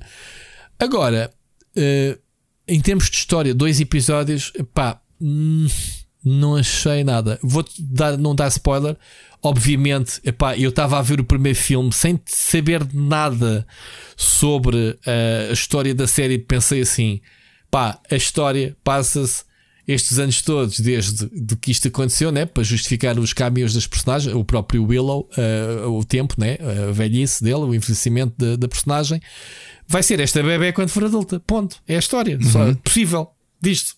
Pá, pronto. E é, obviamente, uh, que é.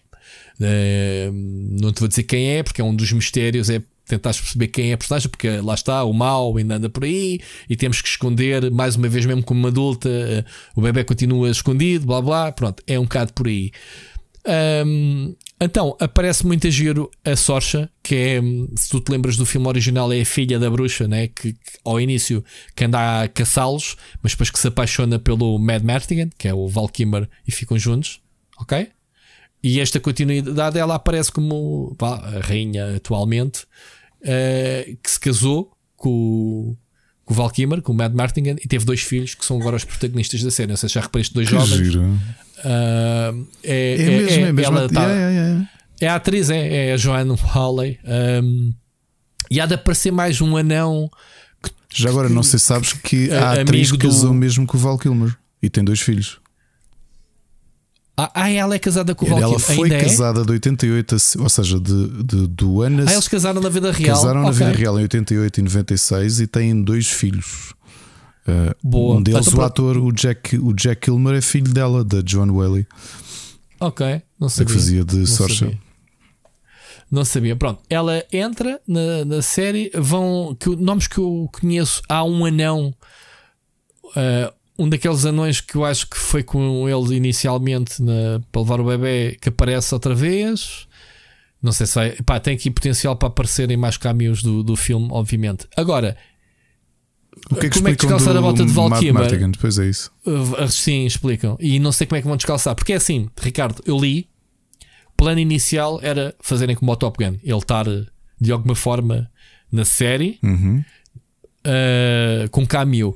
O problema é que a série foi filmada durante a Covid e houve problemas de ah. pá, da saúde dele. Uh, isto foi filmado, se não me engano, na Irlanda, não tenho a certeza, mas foi um país europeu, portanto ele tinha viajado dos Estados Unidos. E então eu acho que se desistiu dele, o que os argumentistas não quiseram foi desistir da personagem do Mad Martigan. Portanto, pelo aquilo que eu vejo, ele história, ela, a Sorcha, mandou numa missão e é uma dos mistérios. Ele está desaparecido. Se ele vai aparecer ou não, não. Há os fãs querem acreditar que sim. Acho que o próprio Valkymer já fez um teasing qualquer no, no, no Twitter. Eh, pá, uh, o pessoal está mesmo à espera que ele uhum. apareça. É como o Top Gun, vai aparecer Olha, ou não vai? Não é? Pelo que eu vejo de, dos anões originais, há um que ainda está vivo e que, está, e que aparece mesmo na série. Ok? O, que é o, o Voncar. O, o Voncar. Exatamente. Ok, é isso, pronto, era esse. É o Phil da cara. Okay, é, é esse, esse ainda aparece. Uh, é, é, foi o que me deu a sensação que aparecia. Yeah. O resto, acho que os restantes, não, acho que já morreram praticamente todos os, os, os atores anões. Pois que o, o, a esperança de é vida baixa, deles são, é, baixa, é enorme, é, é. Pois, pois, é. pois. Um, mas também digo uma coisa: o Warwick Davis está pá, bem conservado, está tá fixe. Está, porque a diferença é que a doença dele não é o mesmo nanismo dos outros. Portanto, é, ah. uma, é uma condição, é uma doença genética rara. Uh, não é bem a mesma coisa. Portanto, eu acho que ele potencialmente não tem. Não tem a mesma. Não está condicionado. Sim, Sim. se tudo correr bem. Ok. Pronto. Pronto, é isto, malta. Uh, eu não quero condicionar, eu não gostei propriamente dos dois episódios. Acabei de ver o, o segundo episódio antes de começarmos a gravar Olha, este episódio. E mesmo assim foi corajoso, tendo em conta que o Dark Crystal, ok, que era uma produção diferente. Eu gostei muito da série, acho que tu também, de, que foi cancelada ainda por cima, mas uh, que era mais uma série a explorar este filão. Eu tinha algum Sim. receio que, entretanto, isto matasse. Uh... Epá, e, oh, oh, Ricardo, eu muito sinceramente, eu duvido que atualmente pessoal que não tem a nossa idade conhece o Willow. A minha mulher não se lembrava. Há muita gente. O Willow? O que é, é o Willow? É um daqueles filmes que na altura, ok, chancela Jorge Lucas, mas da mesma forma que tu, se calhar, não conheces a Caravana da Coragem, há muita gente que não sabe que Star Wars tem dois spin-offs yep. dedicados aos Ewoks. Exato. E, e os dois com o Warwick gente... Exato, curiosamente. Há muita gente que não faz puto de ideia, pensa que só agora é que se está a explorar os spin-offs de Star Trek, quando já houve nos anos uh, 80, penso eu, 80, sim, dois filmes, uh, pá, acho que direct do, do videoclube, penso eu, que é o Caravana da Coragem uhum. e a Batalha de, de Andar, penso Exatamente. eu. Pronto, que eu os vi na altura, pronto, eh, eu sou um dos que foge à regra porque lembro de os ver na altura e, e, e ter consciência de, do que é que era. Mas sim, na altura não havia internet, não podíamos assim, olha, os Ewoks, olha o filme com os Ewoks, olha tão fofinho, pronto. Já, uh, já agora, Rui, por curiosidade, falando do Labyrinth, no qual o Warwick Davis também entrou, uh. Ah, existe mesmo a possibilidade de, em breve de haver uma sequela, a própria Jennifer Connelly já o confirmou. Com, com o David Bowie também? Não, mas o realizador é o realizador do Doctor Strange. Agora, como okay. é que tu fazes um Labyrinth sem o, o David Bowie? Uh, já tenho sérias dúvidas. Pois. Sendo que a filha uh, do mas... Jim Henson, a Lisa Hanson, já, já, é, já está confirmada como produtora do, do filme. Ok, então vai mesmo avançar. É ok. Até então, também tens aquele filme, uh, como é que se chama aquele filme? Já que estamos a falar nessa onda, com o Tom Cruise? O, é o, é o Legend. Legend. O do okay, Ridley Scott. Não sei de quem é. Pá, é um é filme. Ridley Scott. Como Tom Cruise é, é um elfo, ou o que, que é. Ok. É do Ridley Scott, okay. é? E, e tens bem. o. Pera, como é que se chama o do Richard Gere? Uh, Ajuda-me. O Richard Gere tem um Dentro filme do. Sim. Uh, vou ter de pesquisar, desculpem. Richard Gere. Do, mas te, do, do, último do Coração de Dragão, não? Mais para trás ainda. O Coração de Dragão. Qual? Ah, o Richard Gere tem o Coração de Dragão, mas é com o, o dragão que faz, tem a voz do Sean Connery. Ah, o First. Espera, é o First Night? Não. É o First Night. Não. Coração de Leão. O Coração de Dragão, não? O, o First Night é que o Sean Connery é o Rei Arthur e ele é o Lancelot. Mas não, não é um filme mais o antigo. O Sean Connery é a voz do dragão. É, é o que faz do dragão que fala com ele. Bolas. Não, não estamos a falar dos mesmos filmes, se calhar. E é mesmo que o Richard Gere? O Legend, o, esse, esse é. Que ele faz de Lancelot, penso eu. Não, mas esse o, o, o Sean Connery é o próprio Rei Arthur. Ele não tinha um Pronto, filme, não havia um a, filme. Estamos, oh. estamos, a falar de filmes diferentes. Não havia um filme estamos do a... Richard Gere assim do género do, do Legend. Ah, não, Coração Dragão. É, tem razão. Ah, não é com o Richard Gere nada. É com quem? É com o Dennis Quaid, caraças. O Dragon Heart. Ai, e o Sean Connery faz a voz do dragão. Estava a confundir. Olha, era nisso que eu estava a pensar. Era isso, é. Ah, ok. Ah, então, até que me levaste ao engano do Richard, Richard Gere. Gere eu, eu Ok. Dragon Heart. O Dennis Quaid. Dragon Heart. Dennis Quaid, é verdade, sim senhor. É verdade, sim, sim senhor. Sim. Já não lembrava disso. Mas este filme já é muito mais recente, menos. Pois é, 90... 96. Ah, não, é de 96. Quer dizer, não é muito mais recente. Mas, mas ok. Muito bem. Olha, então pronto. Uh, vejam então, olha, uh, vejam o Willow se forem uh, se conhecerem. Mas façam. Vamos lá ver uma coisa. Ricardo, não vejas o Willow, mesmo que tu conheças o filme como Conheço eu conhecia. bem, já vi tantas vezes. Pronto, então se o tens bem presente, avança com a série.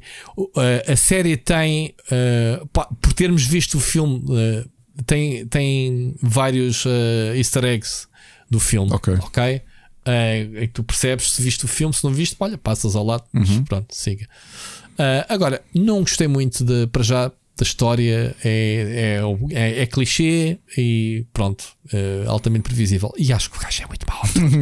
é mauzinha. depois é dás-me a tua opinião. É mauzinha. Em geral, é, é, tua, neste, neste papel em, em particular. Acho que a última coisa que eu vi foi no Doctor Who no episódio e ele. É, pronto, é Warwick Davis. Eu acho que ele faz sempre Warwick Davis. Pronto. Então é isso. Olha, então não é 100% minha. Fal hum. Falaste do Ulysses, do Ulysses 31 do Jean Chalopin uh, e é curioso hum. porque eu andava, estava aqui a ressacar de séries de animação dos anos 80 ou 90 e sim, procurei na net e estou no terceiro episódio de tá Ulysses no, 31. Está tudo no YouTube. O, o João Machado diz, quando falámos na outra vez no podcast, o Machado disse: Olha, tens okay. Pronto, disse, então não precisava. no YouTube, sim. Não precisava yeah. de procurar. Yeah.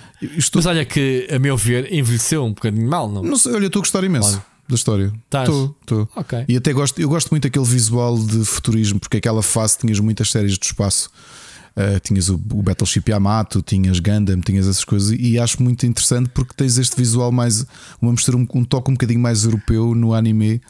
E, hum, e acho interessante e pronto, e é o, a história da Odisseia no, no espaço, né? Sim, do Homero, sim. Epá, eu a história adoro, adoro e eu não acho que tenha uh, sido assim tão mal. a minha infância. Tens a, pronto, é lembrar-te que aquilo tem 42 anos. Não, é, não, é, não foi feito é, ontem. Quando eu digo envelhecer, não estou a dizer a história, os personagens, estou a falar mesmo em termos o de. O ritmo. É o ritmo é onde notas mais. Já é, é, um bocado estranho. É. Continuando em séries de animação, eu já tinha falado aqui da primeira temporada do Inside Job, que é uma série de animação para adultos da Netflix. Que o conceito é simples, é anda à volta de, de, uma, de uma empresa barra uh, entidade secreta que não são os Illuminati, os Illuminati são vilões deles, são os inimigos que controlam o mundo e, portanto, todas as teorias de conspiração são verdadeiras e eles controlam o mundo nos bastidores. É, obviamente, uma série de, de paródia uh, de humor negro. A segunda temporada começou a semana passada, eu já vi os oito episódios, acho que está excelente. Adicionaram um personagem muito bom. Um, Isto é um traço assim muito Rick and Morty, é, essas coisas. É, é muito nessa, muito nessa, muito nessa onda. Estou só a tentar lembrar-me do nome do ator porque gosto imenso dele. Uh, é um, um, ator que veio do do. O ator? O ator colocaram um personagem novo. Um, olha, curioso. Sim. Uh, exato. Olha, o, é, agora estava a confirmar. É que o, o criador é um dos produtores de, de séries de, de muito famosos como Gravity Falls e também o BoJack Horseman. Portanto, mistura aqui uma série de coisas, humor, humor uh, adulto Acho muita piada, é muito ácido. Eh, gostei imenso. Adicionaram um personagem uh, nesta segunda parte da primeira temporada, que isto são só 18 episódios, que é o Adam Scott. Para, para quem não conhece, ele é do Parks and Recreation. É o protagonista do hum, Severance, que tu viste, não é? Continua a ser a minha série do ano. Uhum. Tu viste o Severance, não viste? Sim, Pronto. é o Ron Sadler, a personagem. É o Ron, o Ron Sadler, que é ele trabalha para os Illuminati e o emprego. Estou a fazer batota que tenho aqui à frente. O emprego, dele, o emprego dele é apagar memórias. Uh, hum. Quando há, há, pessoas que descobrem que os Illuminati são mesmo a sério, o trabalho dele é este, só que ele começa a ficar um bocado farto de trabalhar por uma, por uma cidade secreta. Então gostava de ter uma vida normal. Está muito bem feito. É, na, realidade, eu disse que isto é a segunda temporada, não é? É a segunda parte da primeira temporada. Aconselho vivamente, para mim, é das melhores séries de humor negro barra adulto de ficção científica dos últimos tempos. Ok? Uh, o uhum. que é que vi uhum. mais?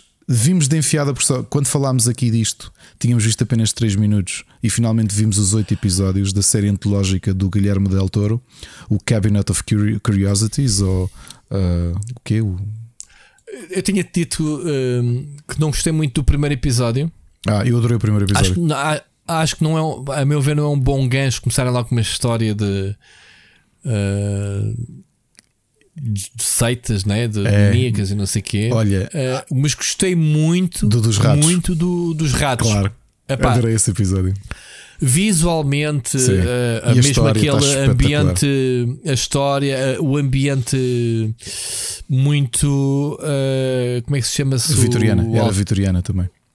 Sim, mas parece que estou a ver uma, a história do. do Ai, Sherlock do Holmes? Natal, como é que se chama? Ah, do Charles Dickens. Não. Do Charles Dixon, né? Parece que tu mesmo a ver uma. Olha, Está muita Rui, falámos aqui da animatrónica. Tu viste os oito, os oito filmes, oito episódios, digamos assim. Não, não, só vi esses dois ainda. Isto é uma coisa. Melhor, é uma coisa. eh, o terceiro é a autópsia, é esse que eu estou. uh, não é? é. uh, Ok, é para esse. já, um É- é excelente elenco na maior parte dos, dos filmes. É, é Ok. uma coisa que, que estávamos aqui a falar pela segunda vez hoje.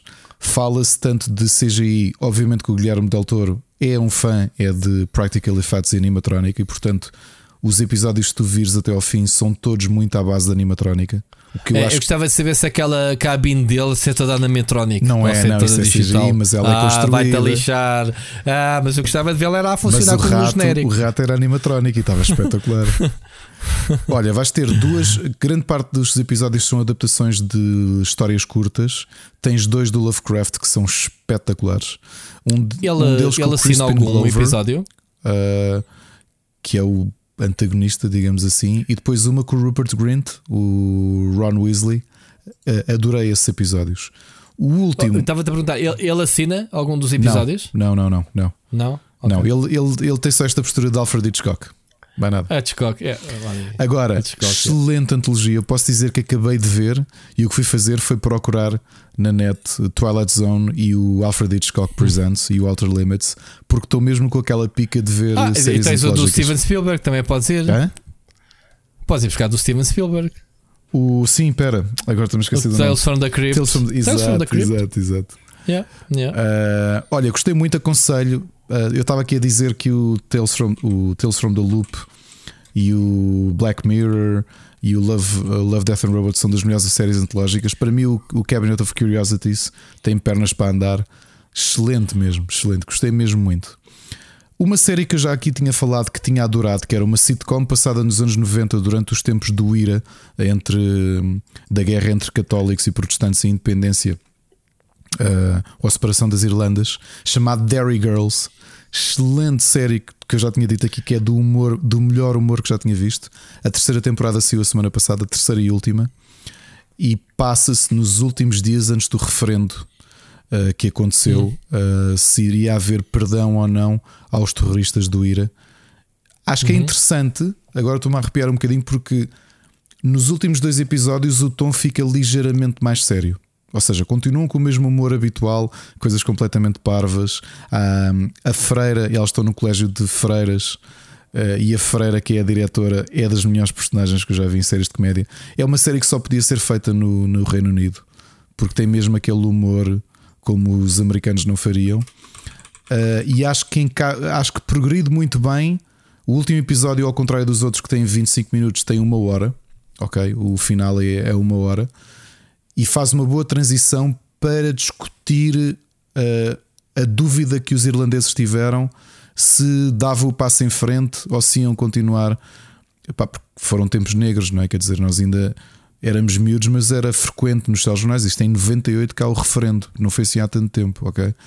Os telejornais estavam sempre cheios de, de ataques à bomba, de tiroteios, de gente morta. Pá, eu vivi muito isso nos telejornais, Não é? Ricardo. Tu não sei se te lembras. Fogo. É pá, os O atentados IRA, do pá, o IRA, IRA, Jesus. o IRA, o IRA. É uma coisa a aparecer aqui na Europa, man. não era no É, Afeganistão. Não, aqui ao lado. Aqui, aqui ao lado. como a ETA. Ora, Eram as duas, não é? Que todos nós crescemos com, com isto. Não tinhas o, o mediatismo das redes sociais Não, ou da não. internet, mas os telejornais a entrarem com, Olha, uma com cenas do IRA. Rui, é uma série muito boa. Sim. São três temporadas de seis episódios cada. É da melhor comédia que podem ver. Os personagens são altamente memoráveis.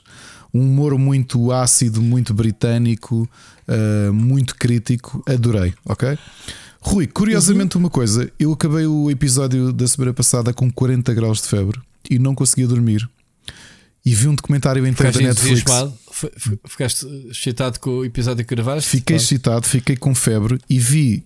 Não consegui dormir, então vi quatro episódios de, uma, de um documentário na Netflix chamado Pepsi Where's My Jet. Ok. Conhece a história? Nope. Então vou-te só dizer: em 95 passou um anúncio. Uh, nos anos 90, para quem se lembra, foi a grande guerra das colas. A Coca-Cola sempre dominou, mas a Pepsi investiu muito em publicidade para tentar ser a coisa mais cool do mundo e tentar apanhar um, a Coca-Cola. E então a BBDO, que foi a agência que desde sempre, que é uma das grandes agências de publicidade do mundo, e que tinha a conta da Pepsi, ou tem a conta da Pepsi. Investiram, a Pepsi investiu tanto que tinhas desde o Michael Jackson ao Lionel Richie a, a fazer Cindy Crawford que aparece no as comentário. latas. Pá, O que é que acontece? Em 95 sai uma publicidade que é quando a BBDO propõe à Pepsi criar um catálogo de pontos. Quanto mais Ah. Tu ganhas, tu bebesses, devolvias as provas de compra e tinhas uns catálogos que podias pedir: óculos, uns aviators, um casaco, umas t-shirts, ténis, Ok. pranchas de skate. O final Já da, estou a ver onde é que isso vai ter. o final da publicidade dizia que a publicidade era um rapaz que aparecia, saía do quarto, óculos, 100 pontos, t-shirt, 125 pontos, eh, assim. E depois vês a chegar num Harrier, num caça. Caça Ok. Harrier, 7 milhões de pontos. Ok. E houve um maluquinho que juntou os 7 milhões de pontos. É Há um rapaz no primeiro ano da faculdade Ok. que olha para aquilo e pensou: Eu vi isto bem. Então começou a pensar, juntou a família e tentou, tentou juntar esses pontos e não conseguiu. Então começou a fazer contas, a fazer um plano de negócio porque viu que um Harrier custava 32 milhões de dólares e percebeu que se ele investisse, ou se alguém, se um milionário o ajudasse, ou alguém com dinheiro, eh, ele criou um plano de negócio para conseguir recolher todos aqueles pontos por 4,3 milhões de dólares. Ok. O problema disto, de- eu não Ok. vou dizer o fim, Sim. É daqueles tipo de comentários que podia ser contado em 50 minutos e eles fazem 4 episódios. O que é que eu fiz? Como aquilo intercala, porque o personagem e o milionário que o ajudou são os dois alpinistas, tens imensas sequências de alpinismo. Que eu fiz é passar à frente. Ah, ok. Fal- Fui só ver a parte que contava a história. Há um problema. A publicidade não tinha aquelas letras pequeninas na televisão. Estás a ver aquelas do uh, para efeitos Sim, de. sim, sim. Não dizia nada, só dizia 7 milhões de pontos, um caça Harrier. E aquilo vai ao ponto de. Ele ligou para o Pentágono, para, o- para na altura o secretário da defesa do Clinton, até conseguir a confirmação que era legal ter um caça. E a resposta que ele tem é: se, não- se não tiveres os mísseis, tu podes ter um caça daqueles.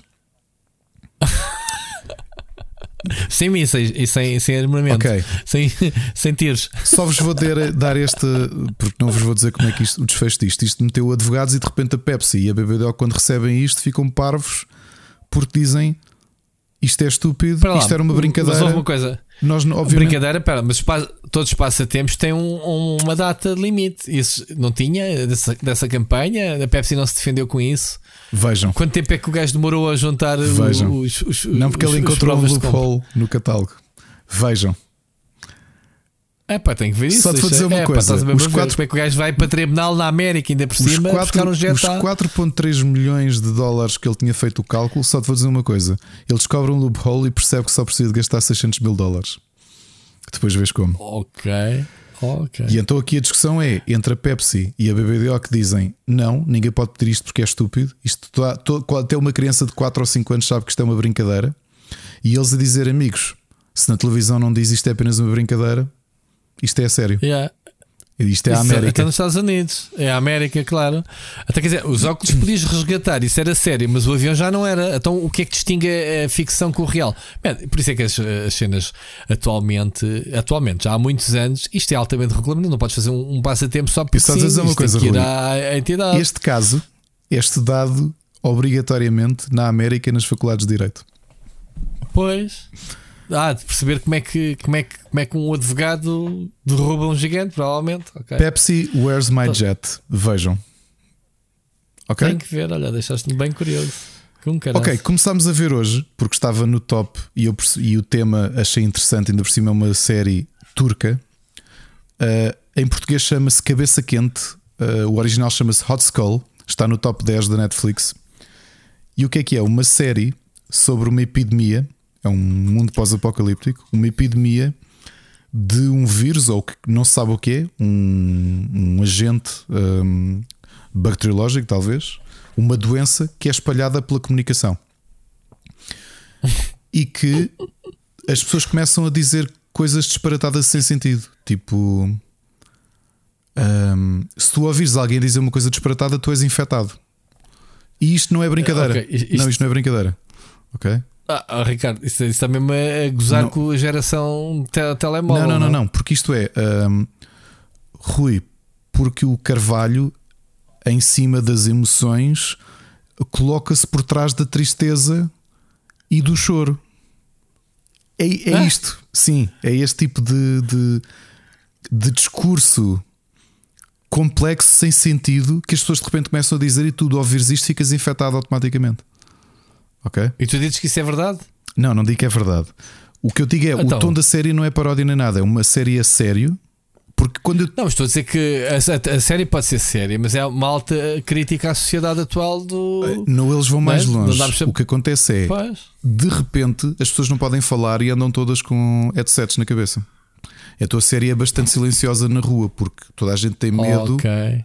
Tu vais a. Ok, isto faz, seja, poucas... faz lembrar uh, umas séries uh, assim parecidas, tipo aquele dos cegos da Sandra Bullock. Agora filme, imagina é? que há muito pouca gente viva neste momento e aquilo passa-se em Istambul e o governo aproveitou aquele momento para limitar ainda mais as liberdades das pessoas. Imagina, tu vais ao supermercado, toda a gente está com o headset na cabeça.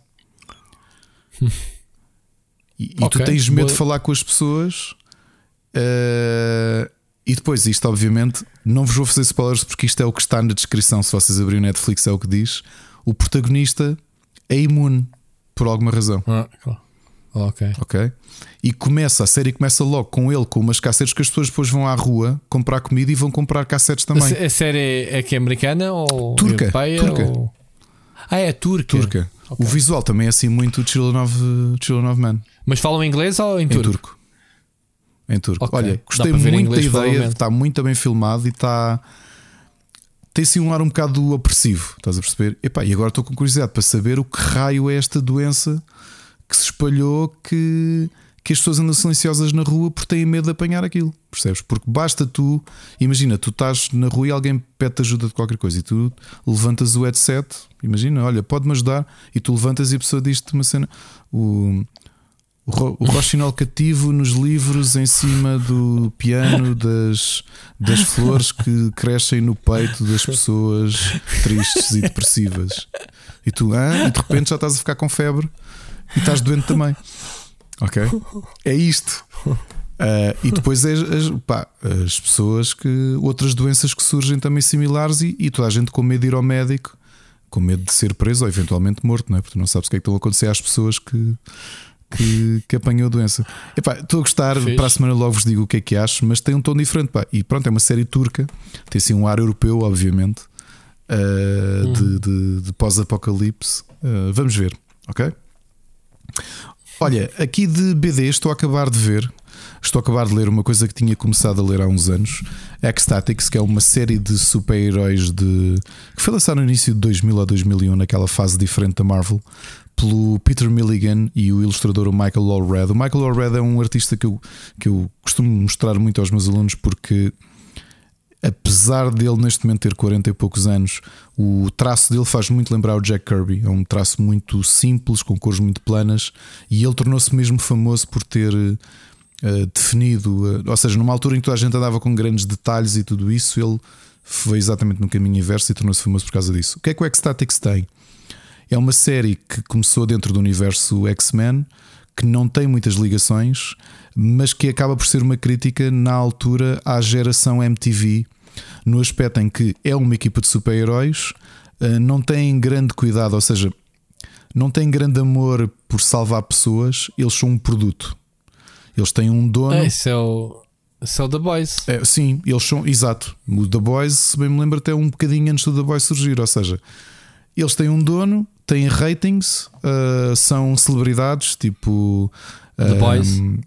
É, é isso. Uh, e adoro a série Ecstatics. Depois tens alguns cruzamentos com os Avengers e com os X-Men e essas coisas, mas Ecstatics ah, é, da, é da, da Marvel, Marvel, sim. Da... Isto começou okay. como um spin-off da série X-Force, que, okay. do Cable Lembra. e afins. Sim. Uh, uhum. São 24 números. Se encontrarem online para ler, força, ou costuma haver Omnibus disto na Amazon, ou comprar em segunda mão, vale muito a pena. Já agora, música. Uh, os Galpa, do qual eu já trouxe ao Para Cá do Abismo, uh, acabaram de lançar um álbum novo chamado Myriad. Os Candlemass, os clássicos Candlemass, uh, lançaram o segundo álbum depois do regresso do primeiro vocalista da banda, que, aquele que esteve antes do Messiah Marcolin, uh, também acabou de sair, chama Sweet Evil Sun. E os Circles acabaram de lançar The Stories We Are Afraid of Volume 1. para concertos, uh, eu ainda não sei, não sei se vou conseguir lá estar, mas o primeiro concerto da banda da Ana, os. os já vi, publicidade. Dark Reaction Overpowers Drop vai ser dia 10 de dezembro no uh, Cine Teatro de Corroios.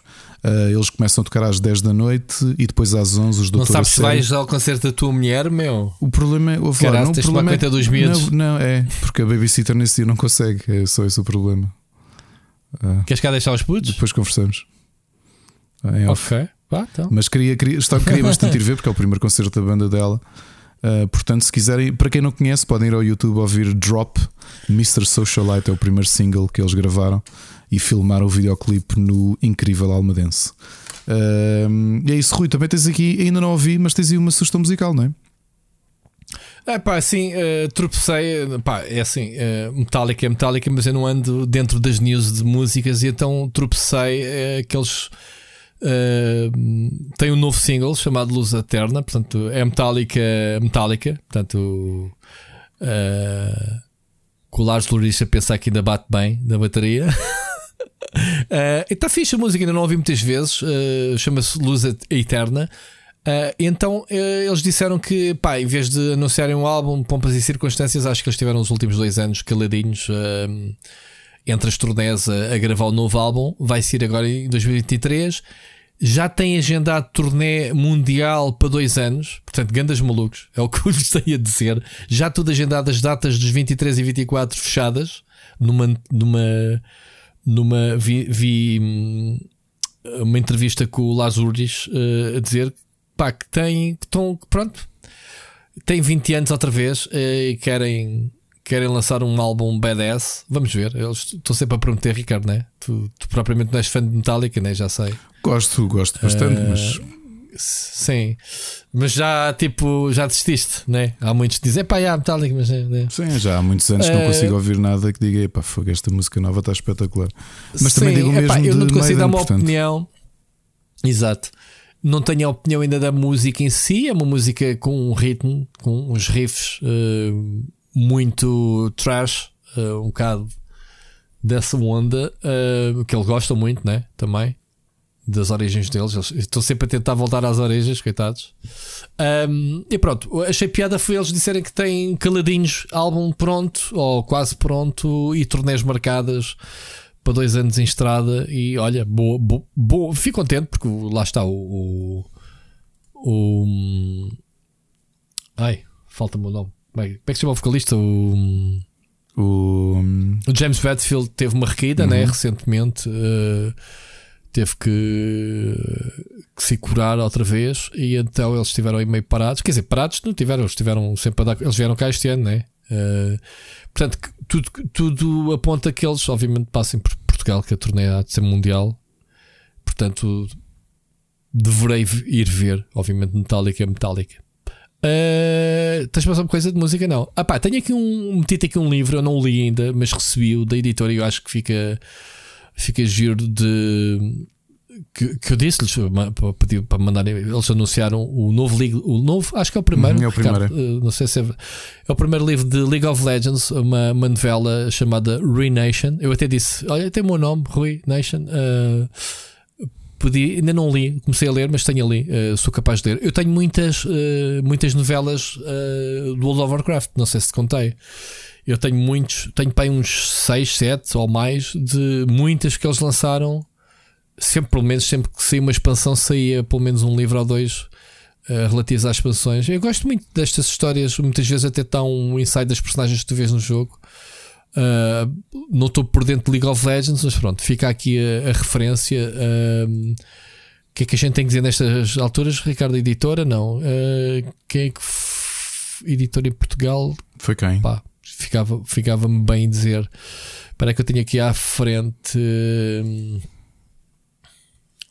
gostava de lembrar, mas não me recordo. Deixa-me tentar aqui ver.